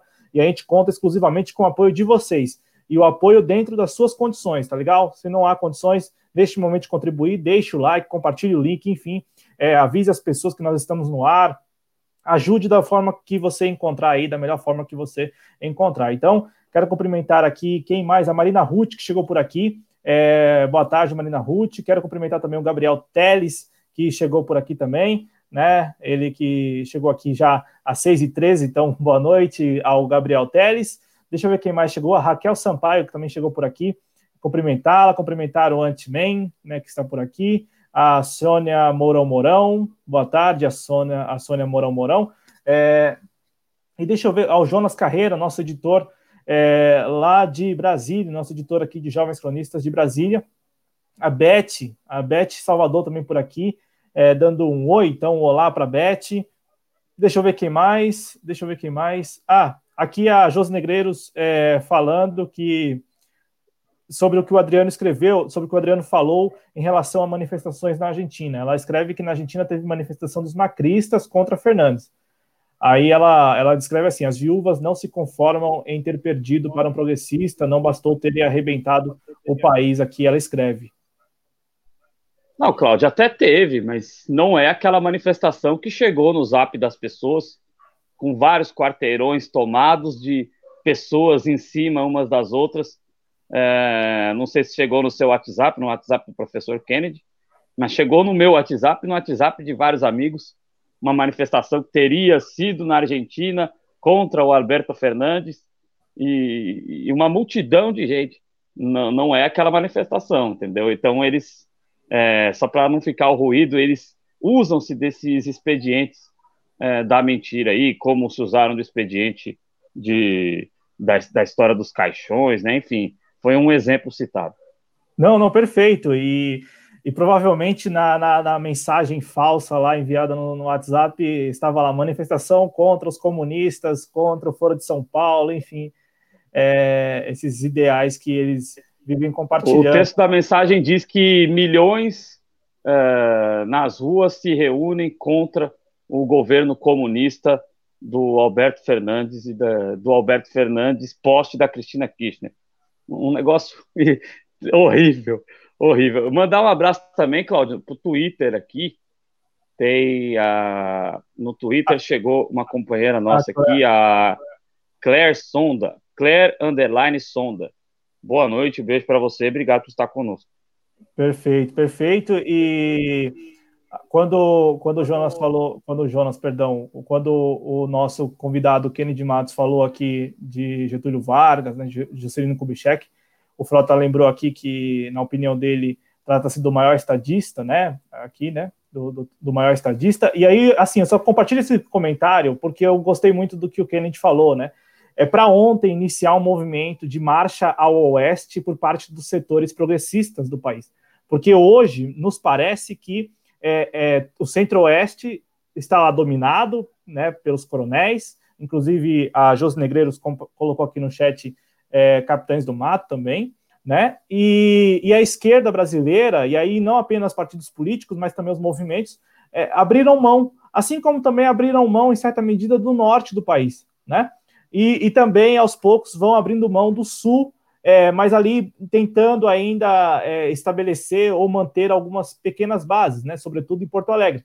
Então, é importante o recado dado pelo professor Kennedy Matos em relação à falta mesmo de, de uma aparente falta de interesse e da, dos setores progressistas do país em é, compreender né, a região centro-oeste e, ao mesmo tempo, é, trabalhá-la, né? Então, levar ali movimentos, levar os partidos, tentar fortalecer é, esse, esse, esse, modelo de organização também naquela região. É, professor, é, já que nós fizemos esse blocão aqui sobre Goiás, eu quero retomar, só para a gente até ir aqui, né, passado já meia, uma hora e meia de programa, é, como que o, você, enquanto professor, e você citou né, que os dois últimos ministros da educação é, foram um desastre, né, estavam ali apenas para desconstruir, para levar adiante essa agenda de desconstrução, de destruição mesmo. É, mas como você viu esse episódio recente mesmo da saída do Weintraub, né? E inclusive aí é, ele que saiu do ministério, né, teria ali solicitado, pedido boné e é, correu para Miami, né? Então, como que você viu esse episódio recente, professor Kennedy? Quando o nazismo acabou, nos anos 40, uma das atitudes do Mengele, do Eichmann, foi justamente fugir para a América do Sul. É, Argentina, Brasil, tantos outros nazistas, assim que o, o fascismo acabou, a primeira atitude deles foi tentar fugir o mais rápido possível. Tanto é que Mengele morreu aí em São Paulo, né, em Bestioga. Quando o, o, regime acaba, quando vê que não tem mais saída, aí sim que se vê uma, uma fuga demais desses ratos. Né?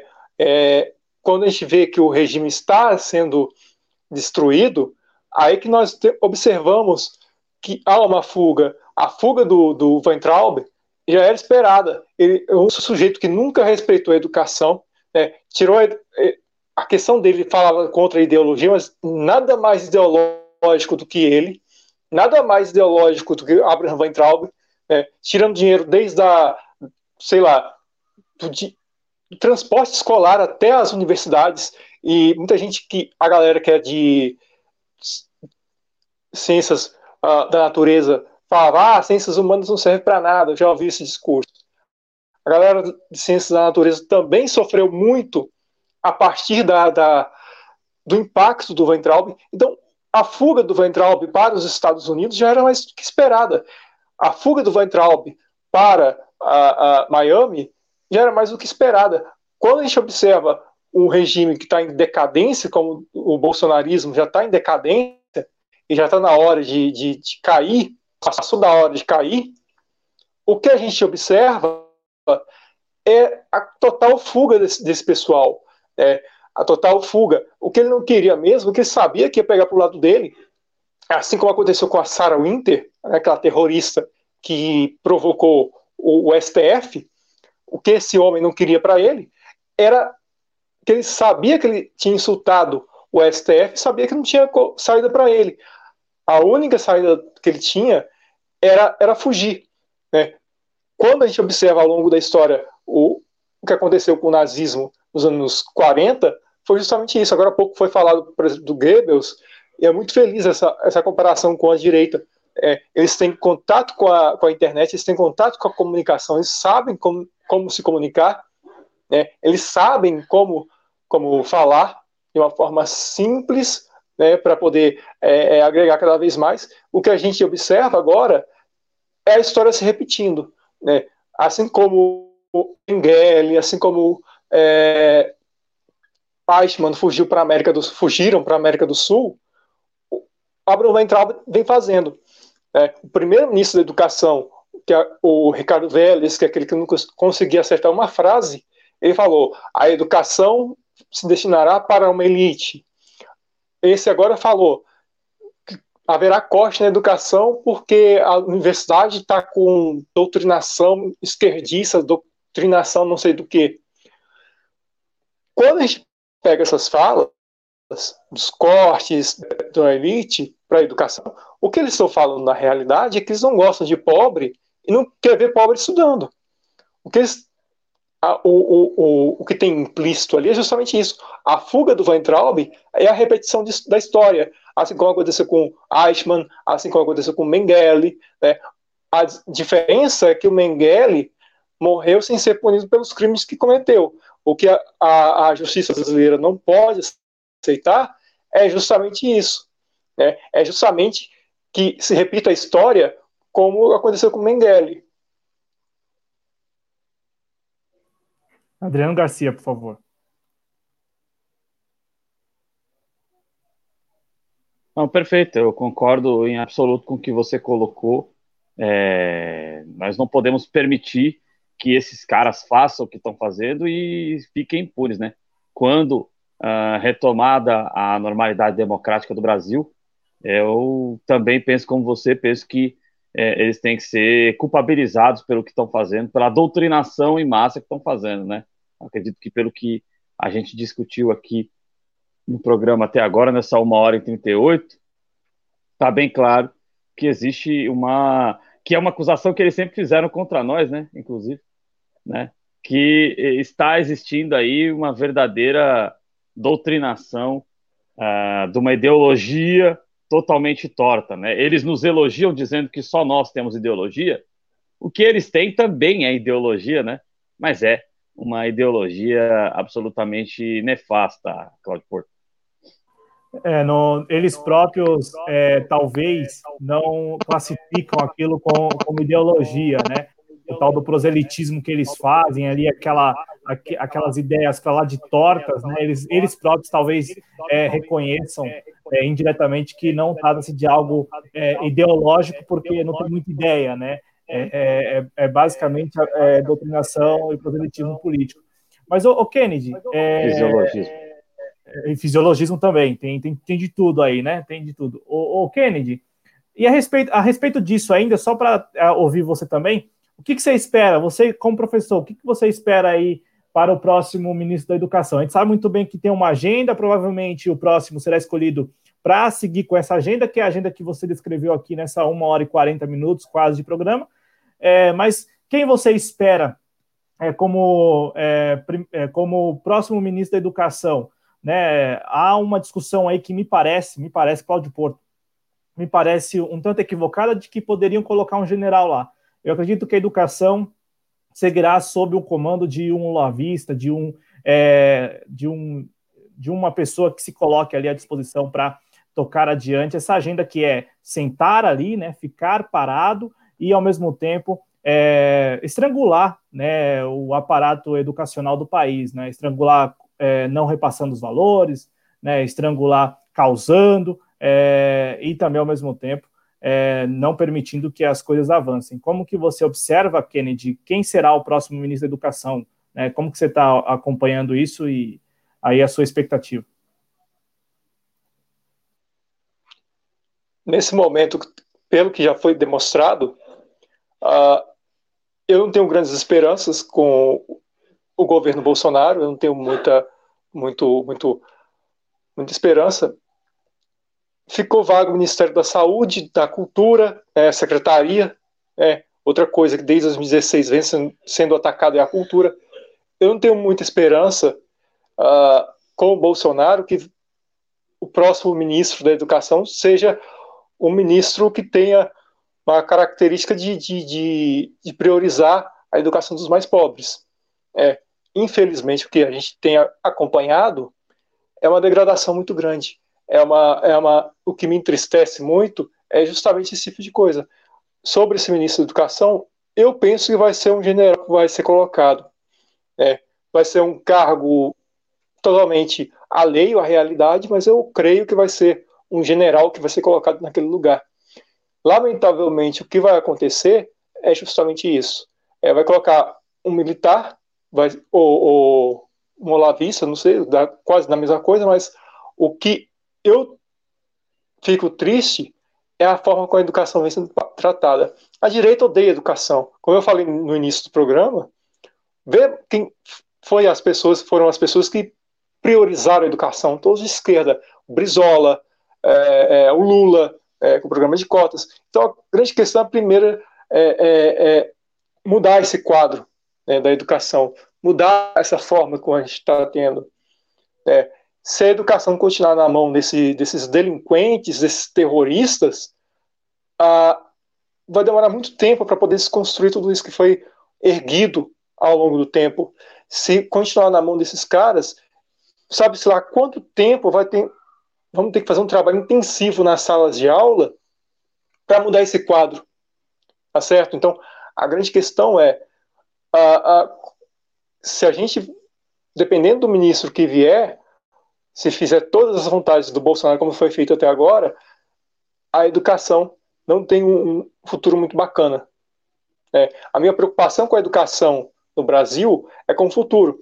É, quando se ataca a educação, não é à toa. Quando se ataca a figura do Paulo Freire, não é à toa. Né? A, a, a degradação que vem acontecendo com a figura, com o símbolo do que é Paulo Freire, esse pessoal nunca leu uma linha do que é Paulo Freire, nunca leu uma vírgula do que Paulo Freire escreveu e vem atacando Paulo Freire. O que a gente tem que fazer é um trabalho intenso na educação com todos os professores, a, a, de conscientização.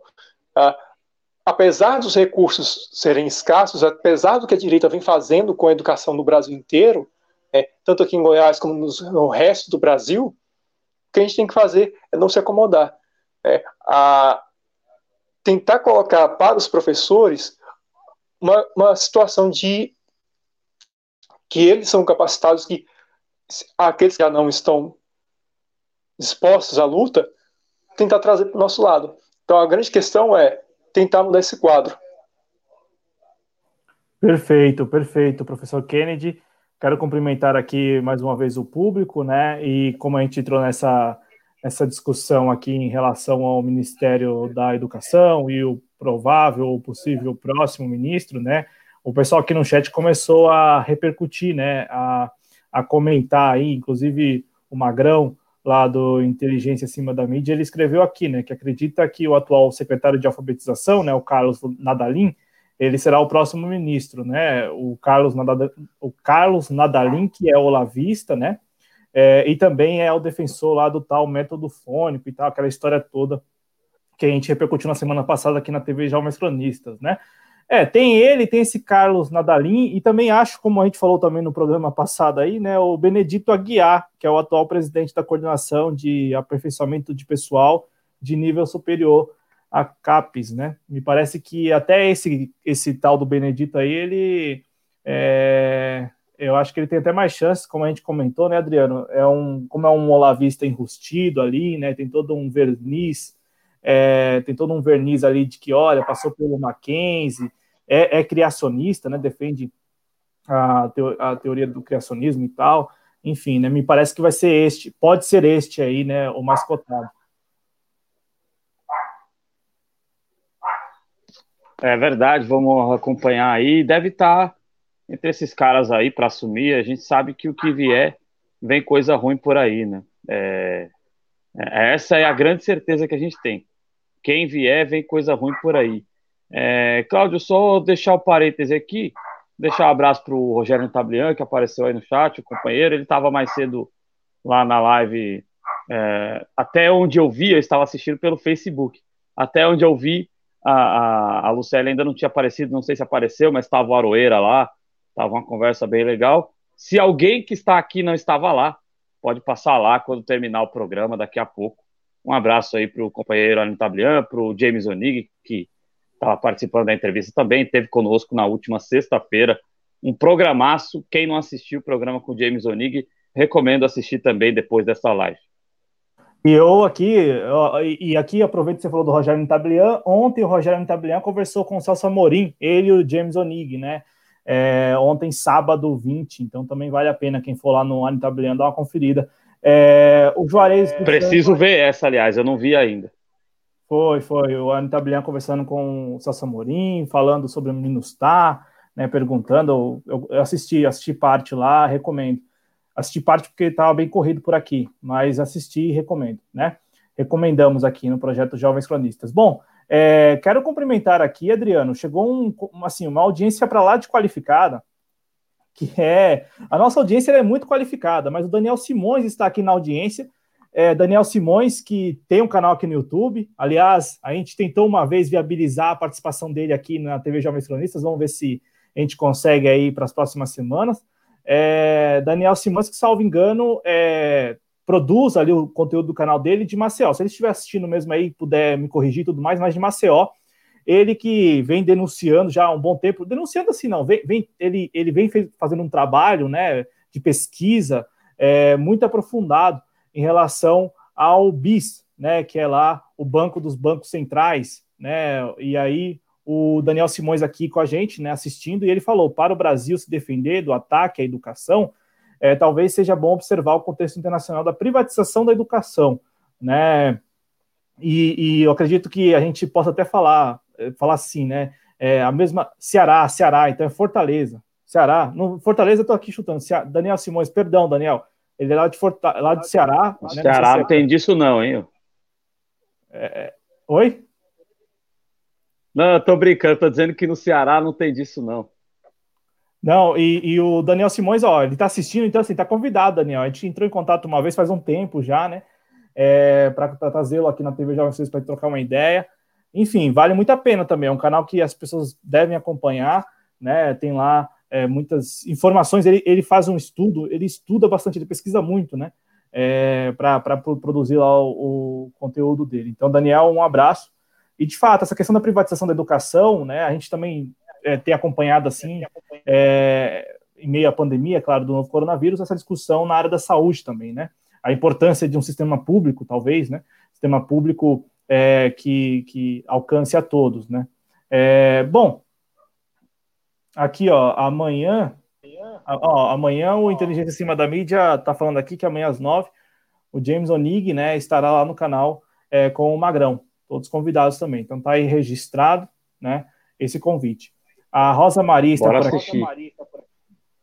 A Rosa Maria que está por aqui, ela, ela é direto de Salvador, né, falando com a gente direto de Salvador. Bom, é, para a gente aqui também tocar em alguns assuntos do dia, dos últimos dias, eu quero ouvir o, o o Kennedy a respeito disso. É, Kennedy, como você, né, aí nas redes sociais e tudo mais, é, viu a prisão do Fabrício Queiroz, né, e sobretudo os desdobramentos. Nós tivemos neste domingo uma matéria, salvo engano, salvo engano não, no UOL, né, no UOL, é, falando ali, expondo, né, que a ex-mulher do advogado, do Frederico Vassev, que é o dono do sítio aqui em Atibaia, aqui, né, na cidade vizinha de Atibaia, é, essa ex-mulher tem uma empresa, essa empresa é, conseguiu um contrato aí de 41,6 milhões de reais somente no ano passado com o desgoverno Bolsonaro. É, esse valor ele está muito acima do que foi gasto com essa mesma empresa nos quatro anos ali de Dilma e Temer, né? E aí tem essa questão do vínculo, né? Porque ela é ex-mulher do atual advogado que responde, que, que tem ali a procuração para falar pelos Bolsonaro em, algumas, em alguns casos, aí, algumas ações. É, então, assim, é, nós estamos acompanhando no noticiário desde quinta-feira, quando ocorreu a prisão do, do Fabrício Queiroz, uma série de publicações que vão expondo né, os elos dos Bolsonaro, do advogado, do, do Fabrício Queiroz, é claro, né? A, a mulher do Fabrício Queiroz, a, até não tenho o nome dela aqui, né? Porque vai, vai que a gente fala aqui o nome e fala errado, né? É, a, a, Mile, a, a Márcia Oliveira de Aguiar, hoje teve o status é, de foragido, de foragida é, oficialmente, né? Ganhou esse status hoje, neste domingo, pelo que, pelo que a gente acompanhou. Então, assim, como você está enxergando é, esse episódio? E aí a minha pergunta é: é, você acha que tem muito de conveniência em tudo isso, até porque a operação, a investigação, ela já tem mais de dois anos aí, né? Ou você acha que é, é uma investigação que teve o seu curso ali normal e chegou agora é, ao cume de levar à prisão o Fabrício Queiroz e expor, de fato, esses elos, esses vínculos que a gente tem acompanhado aí, né? Do Bolsonaro com o Queiroz e o Queiroz com a milícia carioca? Eu acho que agora é um caminho sem volta. Né? Uh, o escândalo bolsonarista está todo exposto para quem quiser ver. Esse a prisão do Queiroz é um símbolo né, no meio dessa, dessa, dessa loucura política. O que a gente tem observado nessa história agora do Queiroz é que como que a gente vai analisar isso? Primeiro, a, a, o Queiroz, a primeira coisa que a gente tem que pensar é que ele não pode ser um PC Farias, ele não pode morrer dentro da prisão. É. Em lugar, tem que esses foragidos, como você citou, tem que ser caçados, tem que ser presos, todos eles. O bolsonarismo chegou no começo do fim. Agora, nós é um caminho sem volta. Né? Ah, salvo engano, há pouco tempo atrás, a Polícia Federal, acho que alguém da Polícia Federal informou o Flávio sobre é, a investigação que iria permear sobre eles, que iria é, atingi-lo. O que não se pode agora é, é deixar no ostracismo, deixar no esquecimento. O Queiroz está preso, porém, ainda ele não falou nada.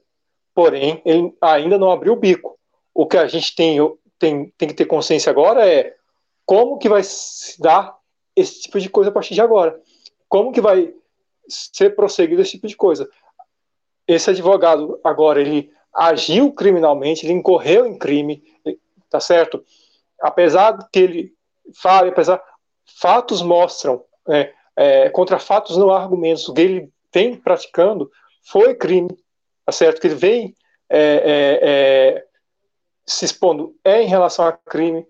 O bolsonarismo agora chegou no seu ápice do final, não tem mais volta para o bolsonarismo. Tanto é que você não vê mais nenhuma manifestação pró-bolsonarismo. A prisão do Queiroz, além de ser uma, um símbolo nesse momento histórico que a gente está vivendo, a prisão do Queiroz é o que faltava para finalizar o, o, governo Bolsonaro. O governo Bolsonaro está chegando ao fim, tá certo? agora o que não, não, se pode contar é com a morosidade da, da justiça e o esquecimento popular. O que nós temos que fazer é contar com a justiça brasileira para que os demais envolvidos com esse escândalo de rachadinha, de laranjal, seja o que for, sejam punidos pelo que fizeram. Tá? Seja advogado, seja esposa, seja filha, seja quem for. O, o bolsonarismo agora está num, período de declínio. Ele sabe que chegou ao fim dele. Ele sabe que agora é o começo do fim, não tem mais volta. É, o, os pedidos de impeachment estão tramitando no Congresso, estão parados no Congresso, porém, Bolsonaro vai cair. Mais cedo ou mais tarde, Bolsonaro vai cair. Tá certo? é isso que a gente tem que chamar atenção tá? para a, a, a, a justiça tenha, tenha que ser, ser feita. Tá? O Queiroz ainda não abriu a boca. É, tem até a hashtag agora no, no Twitter, né, conta tudo Queiroz, e a gente não pode bobear tá, quanto a isso. Ele tem que contar tudo. E a nossa análise é para ele não ser um, um futuro PC Farias né, dentro da cadeia, para ele não ser silenciado. Tá certo? Então, que, que a gente tem observado agora? É justamente a, a, o declínio do Bolsonaro. O declínio vem justamente com a prisão do Fabrício Queiroz. Então, para você, é, talvez aí o, o, marco para o início do fim, é isso? Justamente. O... É o início do fim agora do Bolsonaro. Não, perfeito. E aí, é, quero complementar aqui a informação. Então, nós tivemos hoje, né? Porque aqui a gente já está analisando os desdobramentos da prisão, né? A prisão a gente analisou aí no dia da prisão lá e tal, né? Mas os desdobramentos. Hoje nós tivemos essa matéria é, falando sobre a ex-esposa do Frederico Vassef, né? E também tivemos aí uma, uma nota da colunista Thaís Oyama, né? Que, que, que sempre planta alguma coisa aí, falando do celular do, do Gustavo Bebiano, né? Que o celular já estaria no Brasil e tal. Eu estou colocando isso na roda aqui porque é, de quinta para cá, é, o que não faltam são notícias é, que de alguma maneira tentam aí é, colocar os Bolsonaro contra a parede, pelo menos essa nos parece a intenção, né? Colocar os Bolsonaro contra a parede. E aí é, vem aquilo, né? Vem, é, daí surge o tal do, do cuibono, né? Quem interessa, né? Colocar os Bolsonaro contra a parede, né? Quem, é, quem é, a quem interessa é, reforçar que os Bolsonaro não têm tanto poder assim, né, Adriano? Porque é disso que a gente está falando. Se, o, se os Bolsonaro neste momento estão sendo expostos, é porque eles não têm tanto poder como talvez eles imaginam ter. É, porque se tivessem todo esse poder mesmo, provavelmente é, esses episódios que a gente tem é, repercutido aqui de quinta para cá não viriam à tona. Então, é, reforço, né? A quem interessa é, colocar os Bolsonaro contra a parede. Porque nós sabemos muito bem, Adriano, você até falou isso ontem, né? Que é, do lado de lá, eles são mesmo golpistas, eles se traem tudo mais, eles dão punhalada pelas costas, é até muito aceitável, normal, porque trata-se de um antro mesmo de, de golpistas. Agora, é, isso é importante porque quando o Ministério Público vai lá e, e, a Justiça do Rio de Janeiro, principalmente, permite a prisão do Fábio Queiroz, não tem nada de esquerda envolvida, não tem nada de comunista, não tem nada, tem nada. Não, não, é um ato é, da, da oposição, né, Adriano, necessariamente. É verdade, né? Ali é um antro de, de facada nas costas, né? Como a gente costuma dizer no mundo da luta livre, né? São facadas nas costas mesmo. E é complicado porque, veja, é, a gente tem que ter a consciência de que eles são, é, de que o Bolsonaro, ele finge não ter essa consciência ou não tem essa consciência do alto da sua sociopatia, mas ele é ele e os que estão com ele são prepostos de outros interesses maiores, né? Então, assim, claro que nós temos que trabalhar para o Bolsonaro cair, para a chapa cair, mas, assim, a luta é só o começo da luta. Derrubar o Bolsonaro é só o começo da luta, porque os interesses que estão por trás dele são muito maiores. Claro que o Bolsonaro é uma figura perigosa, justamente por essa sociopatia uh, que eu me refiro, né? Mas realmente uh, o meu pensamento é de que o, o Bolsonaro ele não é, é o, o, final da história. Derrubá-lo é o começo da história e não o final da história de recuperação é, do que nós temos direito, de recuperação de um Estado que atenda ao cidadão, né? Ô, Cláudio, só vou dar um abraço aqui rapidinho para a Rosa Juglar e para o Carlos Matos, nem partido presidente tem, e para a Giovana Leite. Abraço aí para todos vocês que estão conosco nessa noite de domingo. É, perfeito. E eu vou passar a palavra para o Kennedy Matos para pedir a ele que faça as considerações finais, né? agradecendo muito, muito por ter aceitado o nosso convite. É, professor Kennedy Matos, o espaço está à sua disposição. Só vou ligar aqui para não ter o eco. É, professor, muito obrigado, muito obrigado por ter aceitado o nosso convite e saiba que o espaço está à sua disposição. A TV Jovens Cronistas está aqui exatamente para é, servir de tribuna, né, para que a gente possa discutir os temas, para que a gente possa é, compartilhar o que nós pensamos aí sobre o Brasil, né, sobre o mundo, enfim, né, sobre os assuntos. E muito obrigado, porque é, é tu, assim, tudo que você falou foi muito importante. É, eu destaco, eu destaco a marcha ao oeste por parte dos setores progressistas.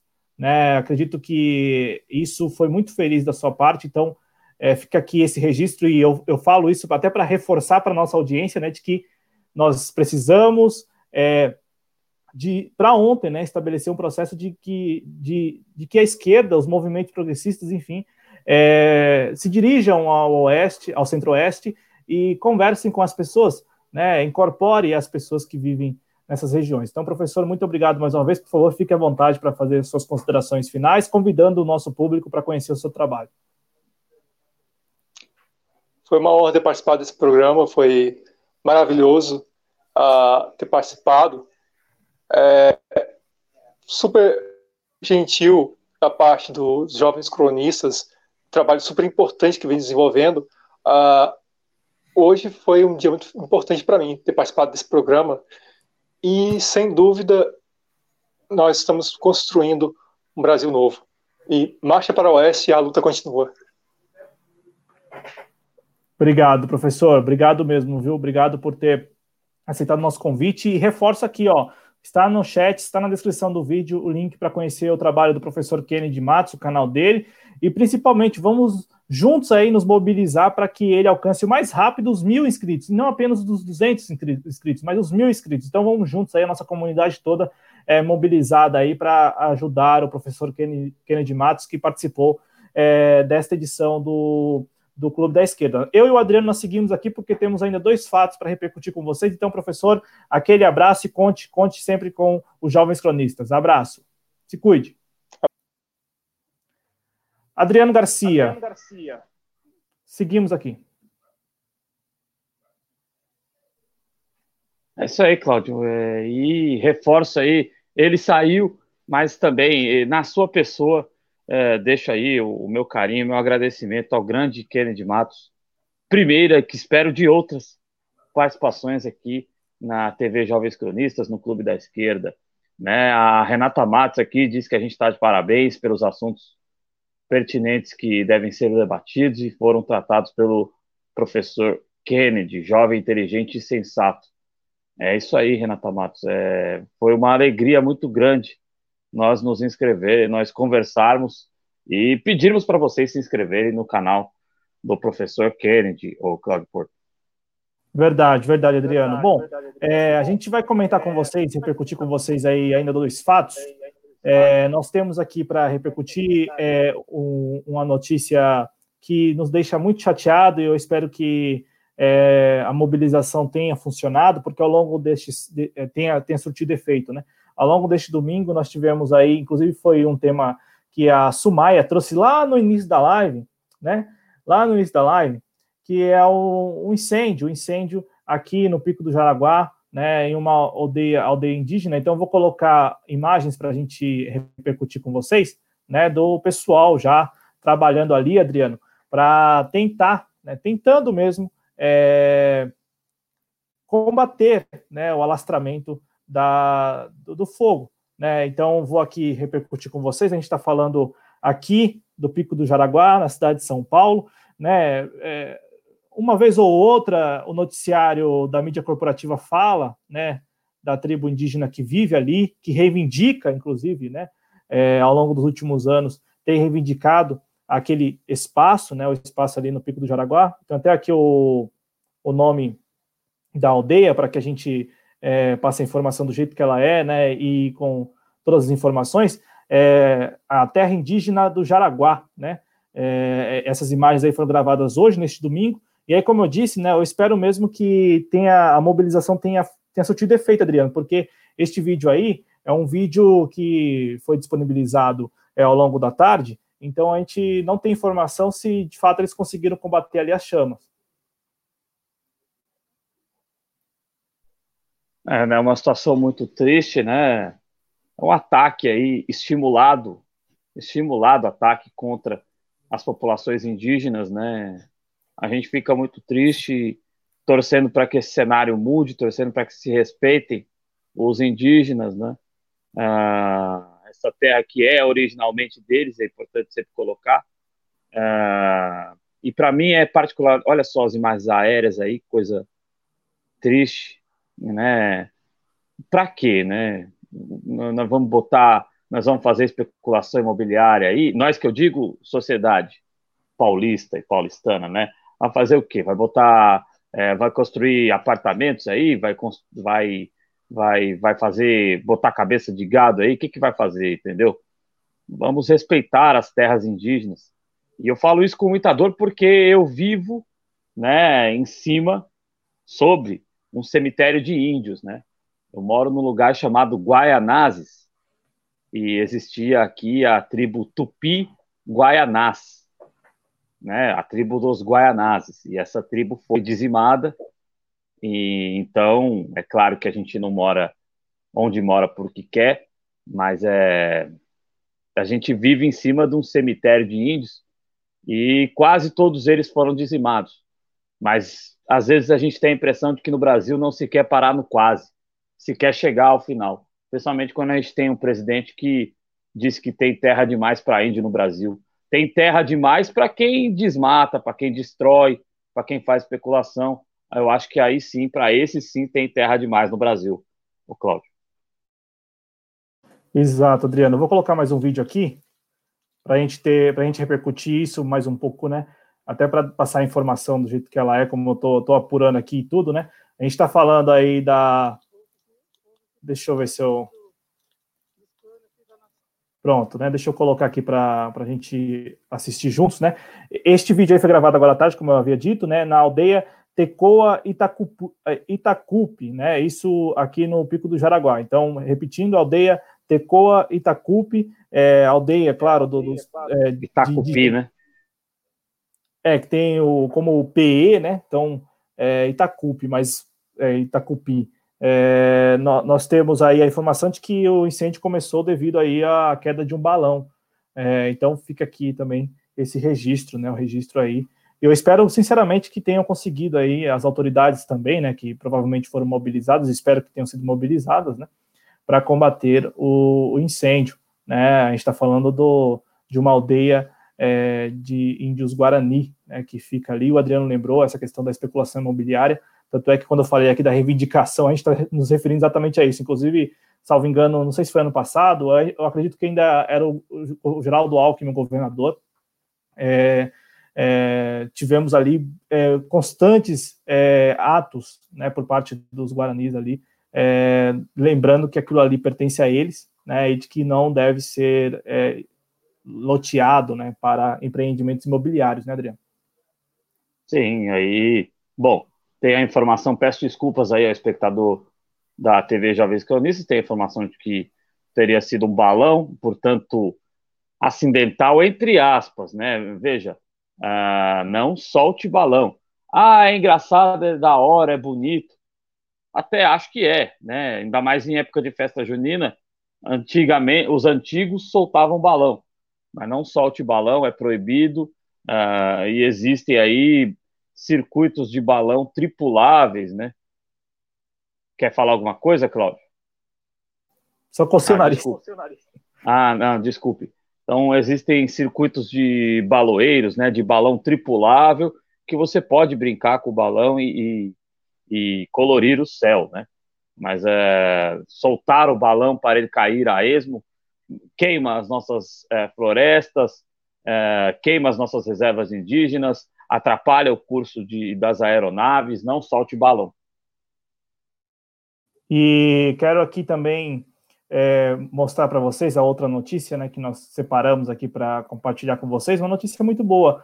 É, na na quarta-feira, nós conversamos aqui com a Carol Andrade, né, cartunista, é, designer, ela que é a Barbie Cospe Fogo nas redes sociais. E, e, ela falou um pouco do trabalho dela, e ao longo do programa, o chat, algumas pessoas no chat falaram assim: pô, Carol, leva para a rua, né, leva para as manifestações, né, os seus cartoons ali, é, os seus desenhos, as suas ilustrações. E aí hoje, isso, essa foto ela foi registrada lá, é, na rodoviária do, do Plano Piloto, em Brasília, e nós estamos vendo aí a charge, né? Aquela charge que, inclusive, pode aí é, ser um objeto de processo contra o cartunista Renato Aroeira, que esteve mais cedo, pelo que a gente estava acompanhando lá no Anitablian, né? E eu, eu, falo que pode ser porque, gente, até este momento a gente só tem a, a, a ameaça, né? A ameaça do André Mendonça pedindo à PGR que se abra uma investigação contra o cartunista, né? É, eles estão ali alegando que o cartunista está fazendo ilação. Lembrando que essa charge aí vocês viram muito nas redes sociais, porque a, os cartunistas, Adriano, os chargistas, é, passaram a, a, replicar, só que com os seus próprios traços. Então, assim, os, os cartunistas estavam é, é, fazendo uma releitura né, do trabalho do, do Aroeira, e, e essa charge aí né, foi amplamente compartilhada nas redes sociais. Eu achei interessante dessa foto porque na quarta-feira pediram aqui, né, para levar para as manifestações, as charges, os cartoons, e hoje uma grande bandeira lá na rodoviária do plano piloto, é, com a charge do cartunista, do chargista Renato Aroeira, né, que vamos lembrar, é um profissional, né, pode lá ter suas simpatias, a sua inclinação política, mas é um profissional. E como a gente falou no programa com a Carol, esses profissionais que contam a história enquanto ela acontece, desenham né, a história enquanto ela acontece, Adriano. Então fica aí o registro e essa foto belíssima, né? Porque aqui nas redes sociais as pessoas pediram para levar para as ruas e no domingo é, alguns manifestantes levaram uma grande bandeira com uma charge, uma charge que é, está sendo aí, né? Pode vir a ser um objeto de investigação. Investigação, entenda-se censura, né, Adriano?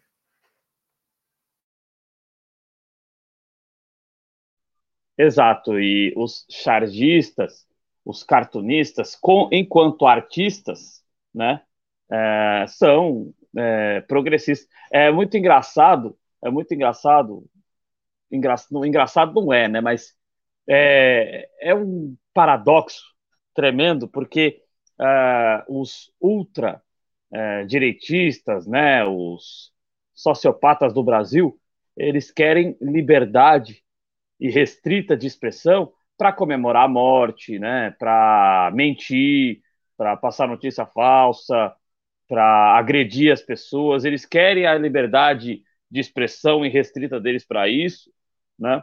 Enquanto para o outro, qualquer coisa que os atinja, eles querem a censura. Você vê que eles são paradoxais em tudo, né? Então, liberdade para a arte, para os artistas, que repito, enquanto artista de verdade, não tem como você ser obscurantista. São, são coisas totalmente opostas, né? Ou você está do lado da arte, do progresso, ou você está do lado do atraso, do que é feio, do que realmente não merece ser reproduzido, o Cláudio.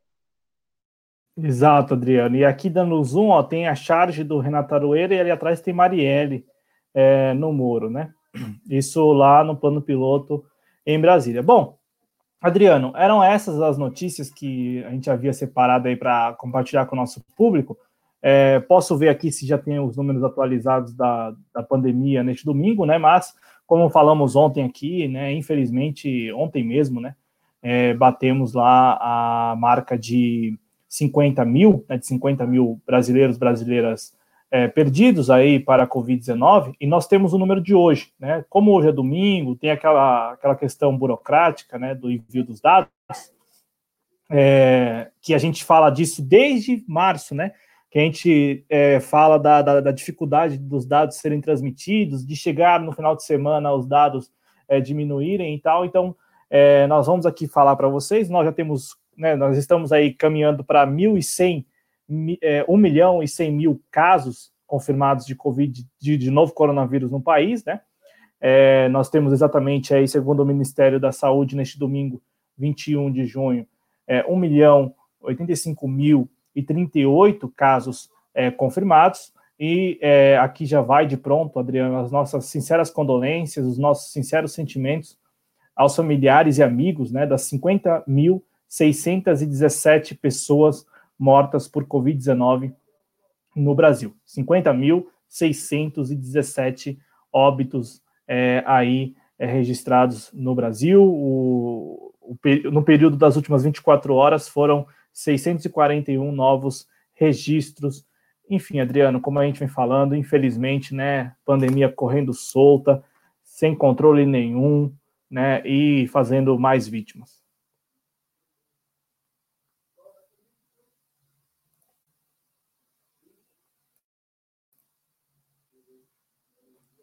Seu microfone, Adriano, por favor.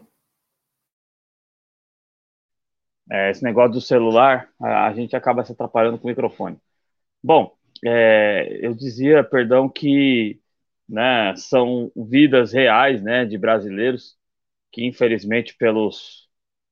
Eu não consigo nem mais qualificar esse tipo de gente, mas é, é muito triste você estar na internet. Se eu não fosse comunicador, eu acho que eu ia dar uma sumida porque você, é, você vê as pessoas fazendo emoji de risada. É, tá pesado demais. Tá? Pra, pra gente aqui tá pesado demais, mas os caras estão achando engraçado, estão tão dizendo que estão inventando. Vai dizer para a família de quem morreu que está inventando e, e, e, assim, cada vez está mais perto da gente, sabe? É, pessoas próximas a nós, é, nos noticiando que perderam pessoas. Tá muito pesado para quem é claro que a gente não pode se qualificar como sendo especial ou melhor, mas não se trata de ser especial ou melhor, se trata de ser gente. Para quem é gente, tá muito difícil. Para quem perdeu a sua humanidade, para quem perdeu o seu sentido de ser gente, uh, conseguem colocar emoji de risada nesse tipo de informação e, e falar sobre isso é, é muito revoltante.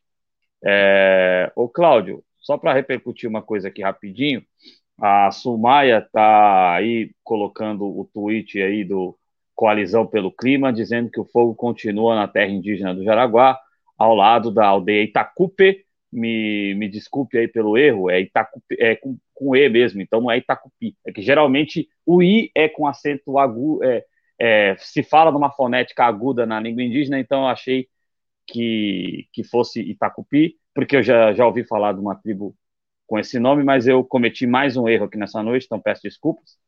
Mas uh, o fogo está se alastrando muito rápido aqui, segundo o que diz a Sumaia. Então é muito triste, a gente precisa apurar realmente. É claro que você, você não vai também teleguiar um balão para cair justamente lá, mas como a Grazi colocou aí, é, tudo é, é, capaz, a gente não tem certeza de nada porque os caras são capazes de tudo.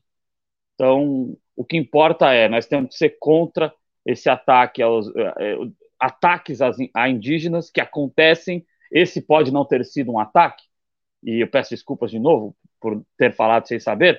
Esse pode não ter sido ataque? Pode mas não tem que haver ataque às indígenas e não tem que soltar balão.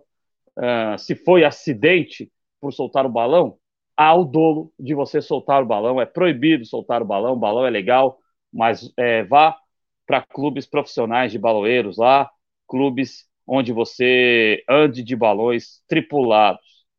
Tá certo? É, é uma pena aí essa notícia e, né, infelizmente, mais índios prejudicados no Brasil é, vendem as almas dos nossos índios num leilão diário nesse país, Cláudio.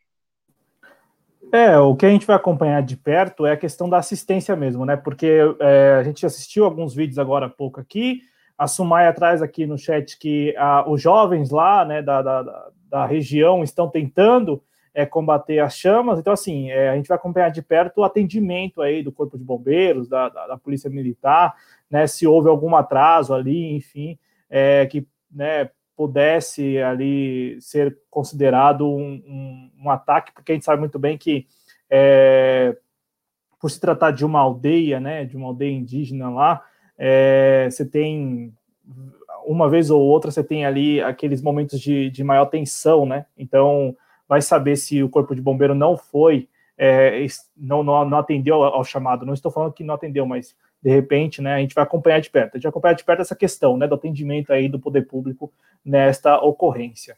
É, bom, Adriano, é, para a gente encerrar da nossa parte aqui, é, hoje, lendo aí, olha só quem apareceu.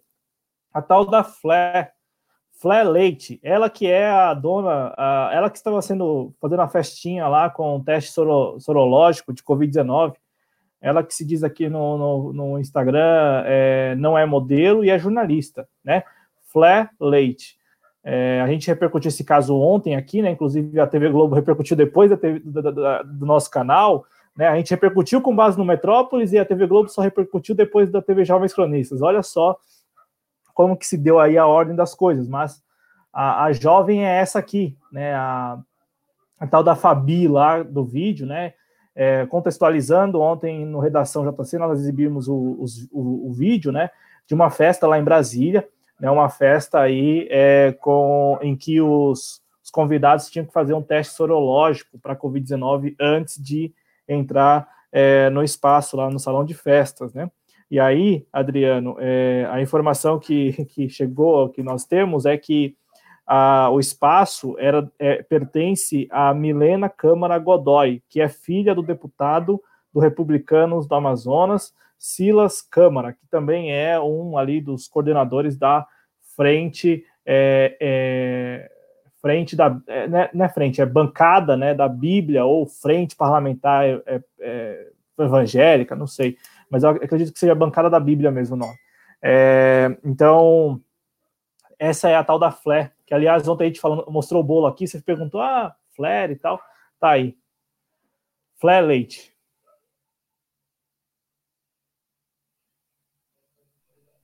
É, e a gente estava falando de quem que é o Bate aqui ontem, né? Menino de condomínio. É, a gente olhando assim, a gente percebe que ela é a versão feminina do Bate, né? E se coloca como jornalista, então encaixa perfeitamente.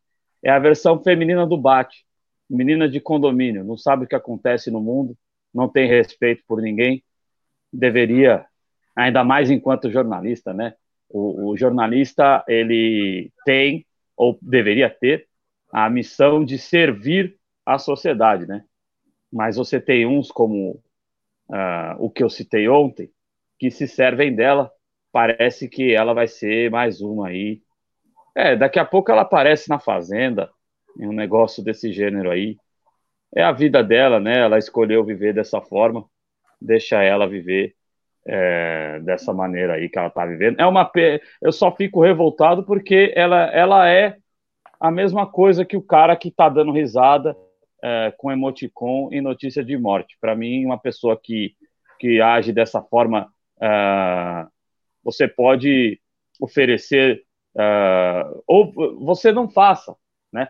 Exigir que a pessoa ofereça essa infraestrutura para a sociedade também não é papel dela. Eu seria hipócrita se pedisse para que ela oferecesse a infraestrutura que ela ofereceu aos convidados para a sociedade, mas não faz. Respeita as pessoas. Ou se vai fazer, porque tem gente que, principalmente essas pessoas mimadas, né, que não sabe nada da vida, como ela, como apresentador que eu sempre cito, é, essas pessoas não sabem nada da vida, então elas são alienadas, elas vão fazer mesmo.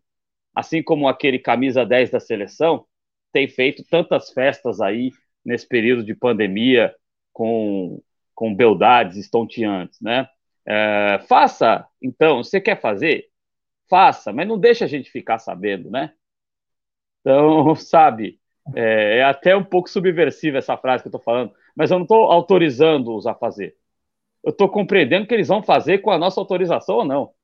Então, sabe, é, escancara, bota na rede social. Eu tô quase eu, eu ativei um Instagram, eu tô quase desativando porque a gente sabe é muita ostentação, é muita gente fazendo social num período em que a social se faz aqui por esses instrumentos eletrônicos que a gente está fazendo, que nós temos mais de 50 mil é, vidas perdidas no Brasil. Não se deveria brincar com esse tipo de coisa, Cláudio. É, e como eu havia dito aqui, Frente Parlamentar Evangélica do Congresso, do Congresso Nacional, o coordenador é o tal do Silas Câmara. E aí, por que eu estou falando isso? Porque o espaço usado para realizar a festa, pelo que saiu na mídia corporativa, é da filha do deputado Silas Câmara, a Milena Câmara Godoy. Né? Então, assim, é a High Society, é a High Society lá da, de Brasília mesmo, inclusive com eu estava lendo aí é, participação, né, entre os, dentre os convidados aí enteado de ministro do STF, enfim, é a High Society mesmo. E como o Frota colocou aqui no chat, é, por favor, Adriano. Não, eu ia só você falou de High Society, eu ia lembrar de, de Elis Regina, né? Tá cada vez mais down a High Society e, em todos os sentidos está cada vez mais down a High Society. É. Porque a High Society está cada vez mais suja, cada vez mais podre, cada vez mais desumana, né? Então, gente fina é outra coisa realmente. Eu não sou como essa gente fina aí, não.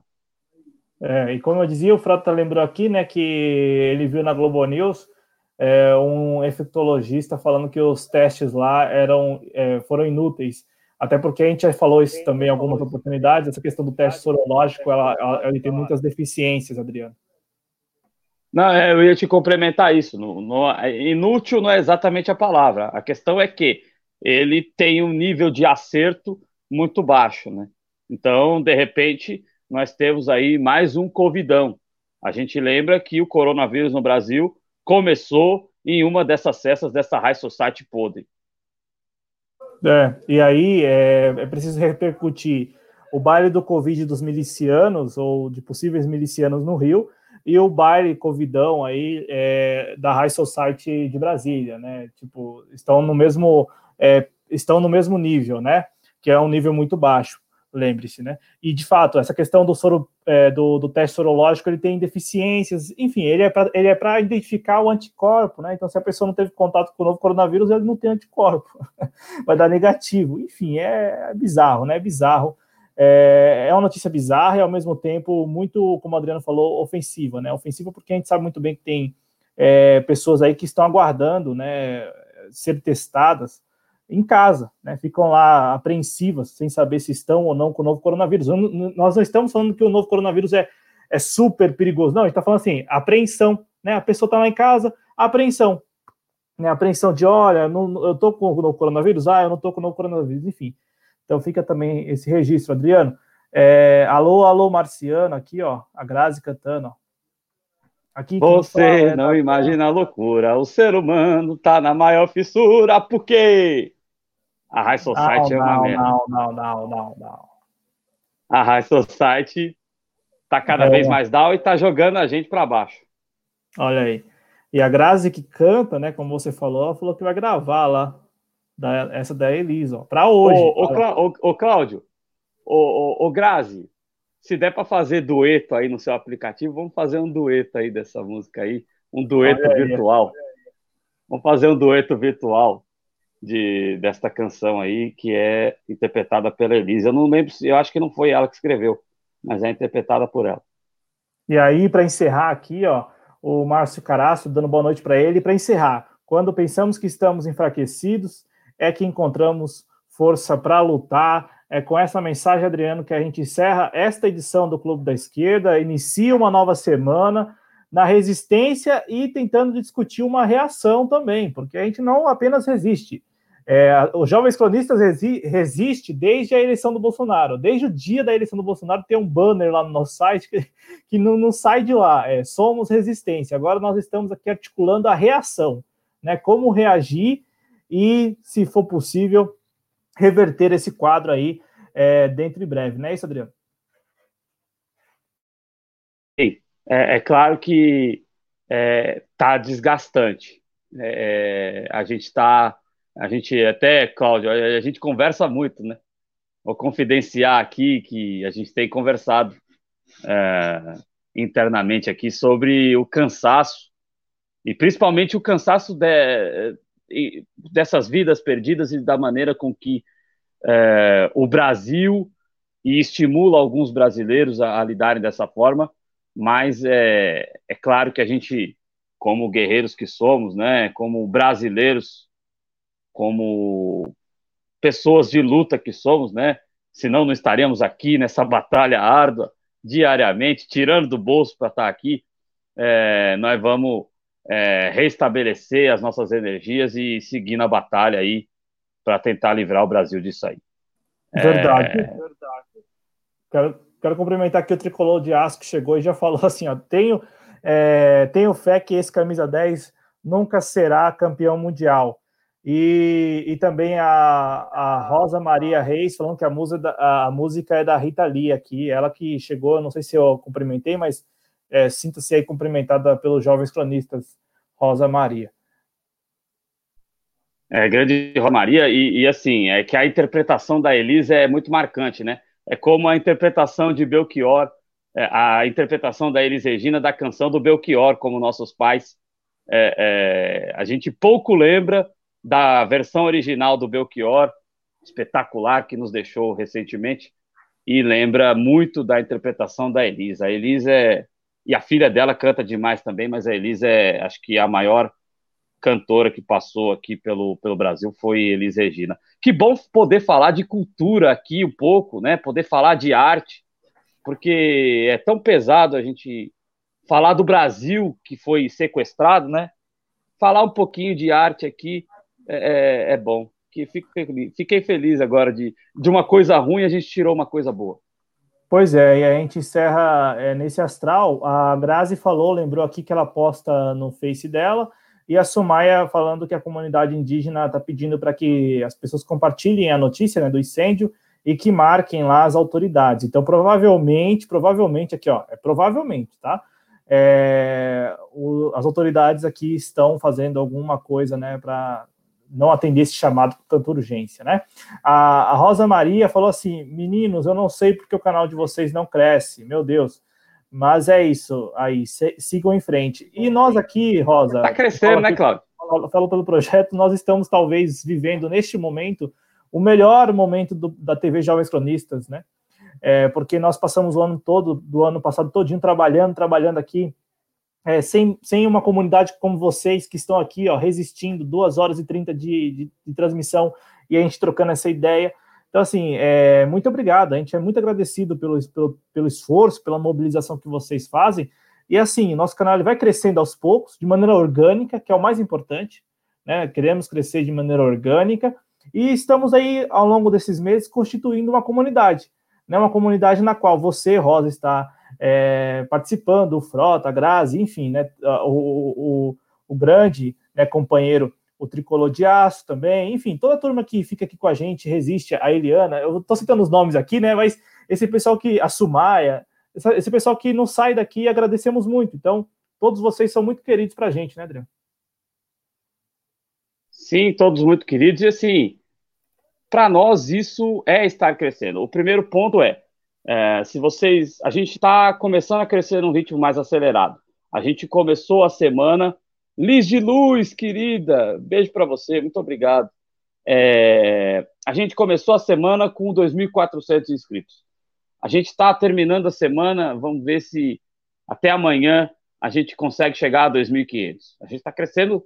Se a gente manter esse ritmo, e a gente conta com a ajuda de vocês para isso, de crescer 100 por semana, precisamos demais, mas para a gente atingir logo esses 10 mil aí, que é um número significativo, e poder atingir metas maiores, mas, assim, é, a gente está crescendo, a gente está se comunicando. O fato, a gente tem uma comunidade aqui, uma, o Claudio citou algumas pessoas, mas é, a gente percebe pelo chat, é, tem umas, uma comunidade de umas 30 ou mais pessoas que a gente faz lives longas de duas horas, duas horas e meia. Tem live aqui de quatro horas. Teve domingo anteriores aí que teve live de quatro horas no Clube da Esquerda e vocês com a gente até o final.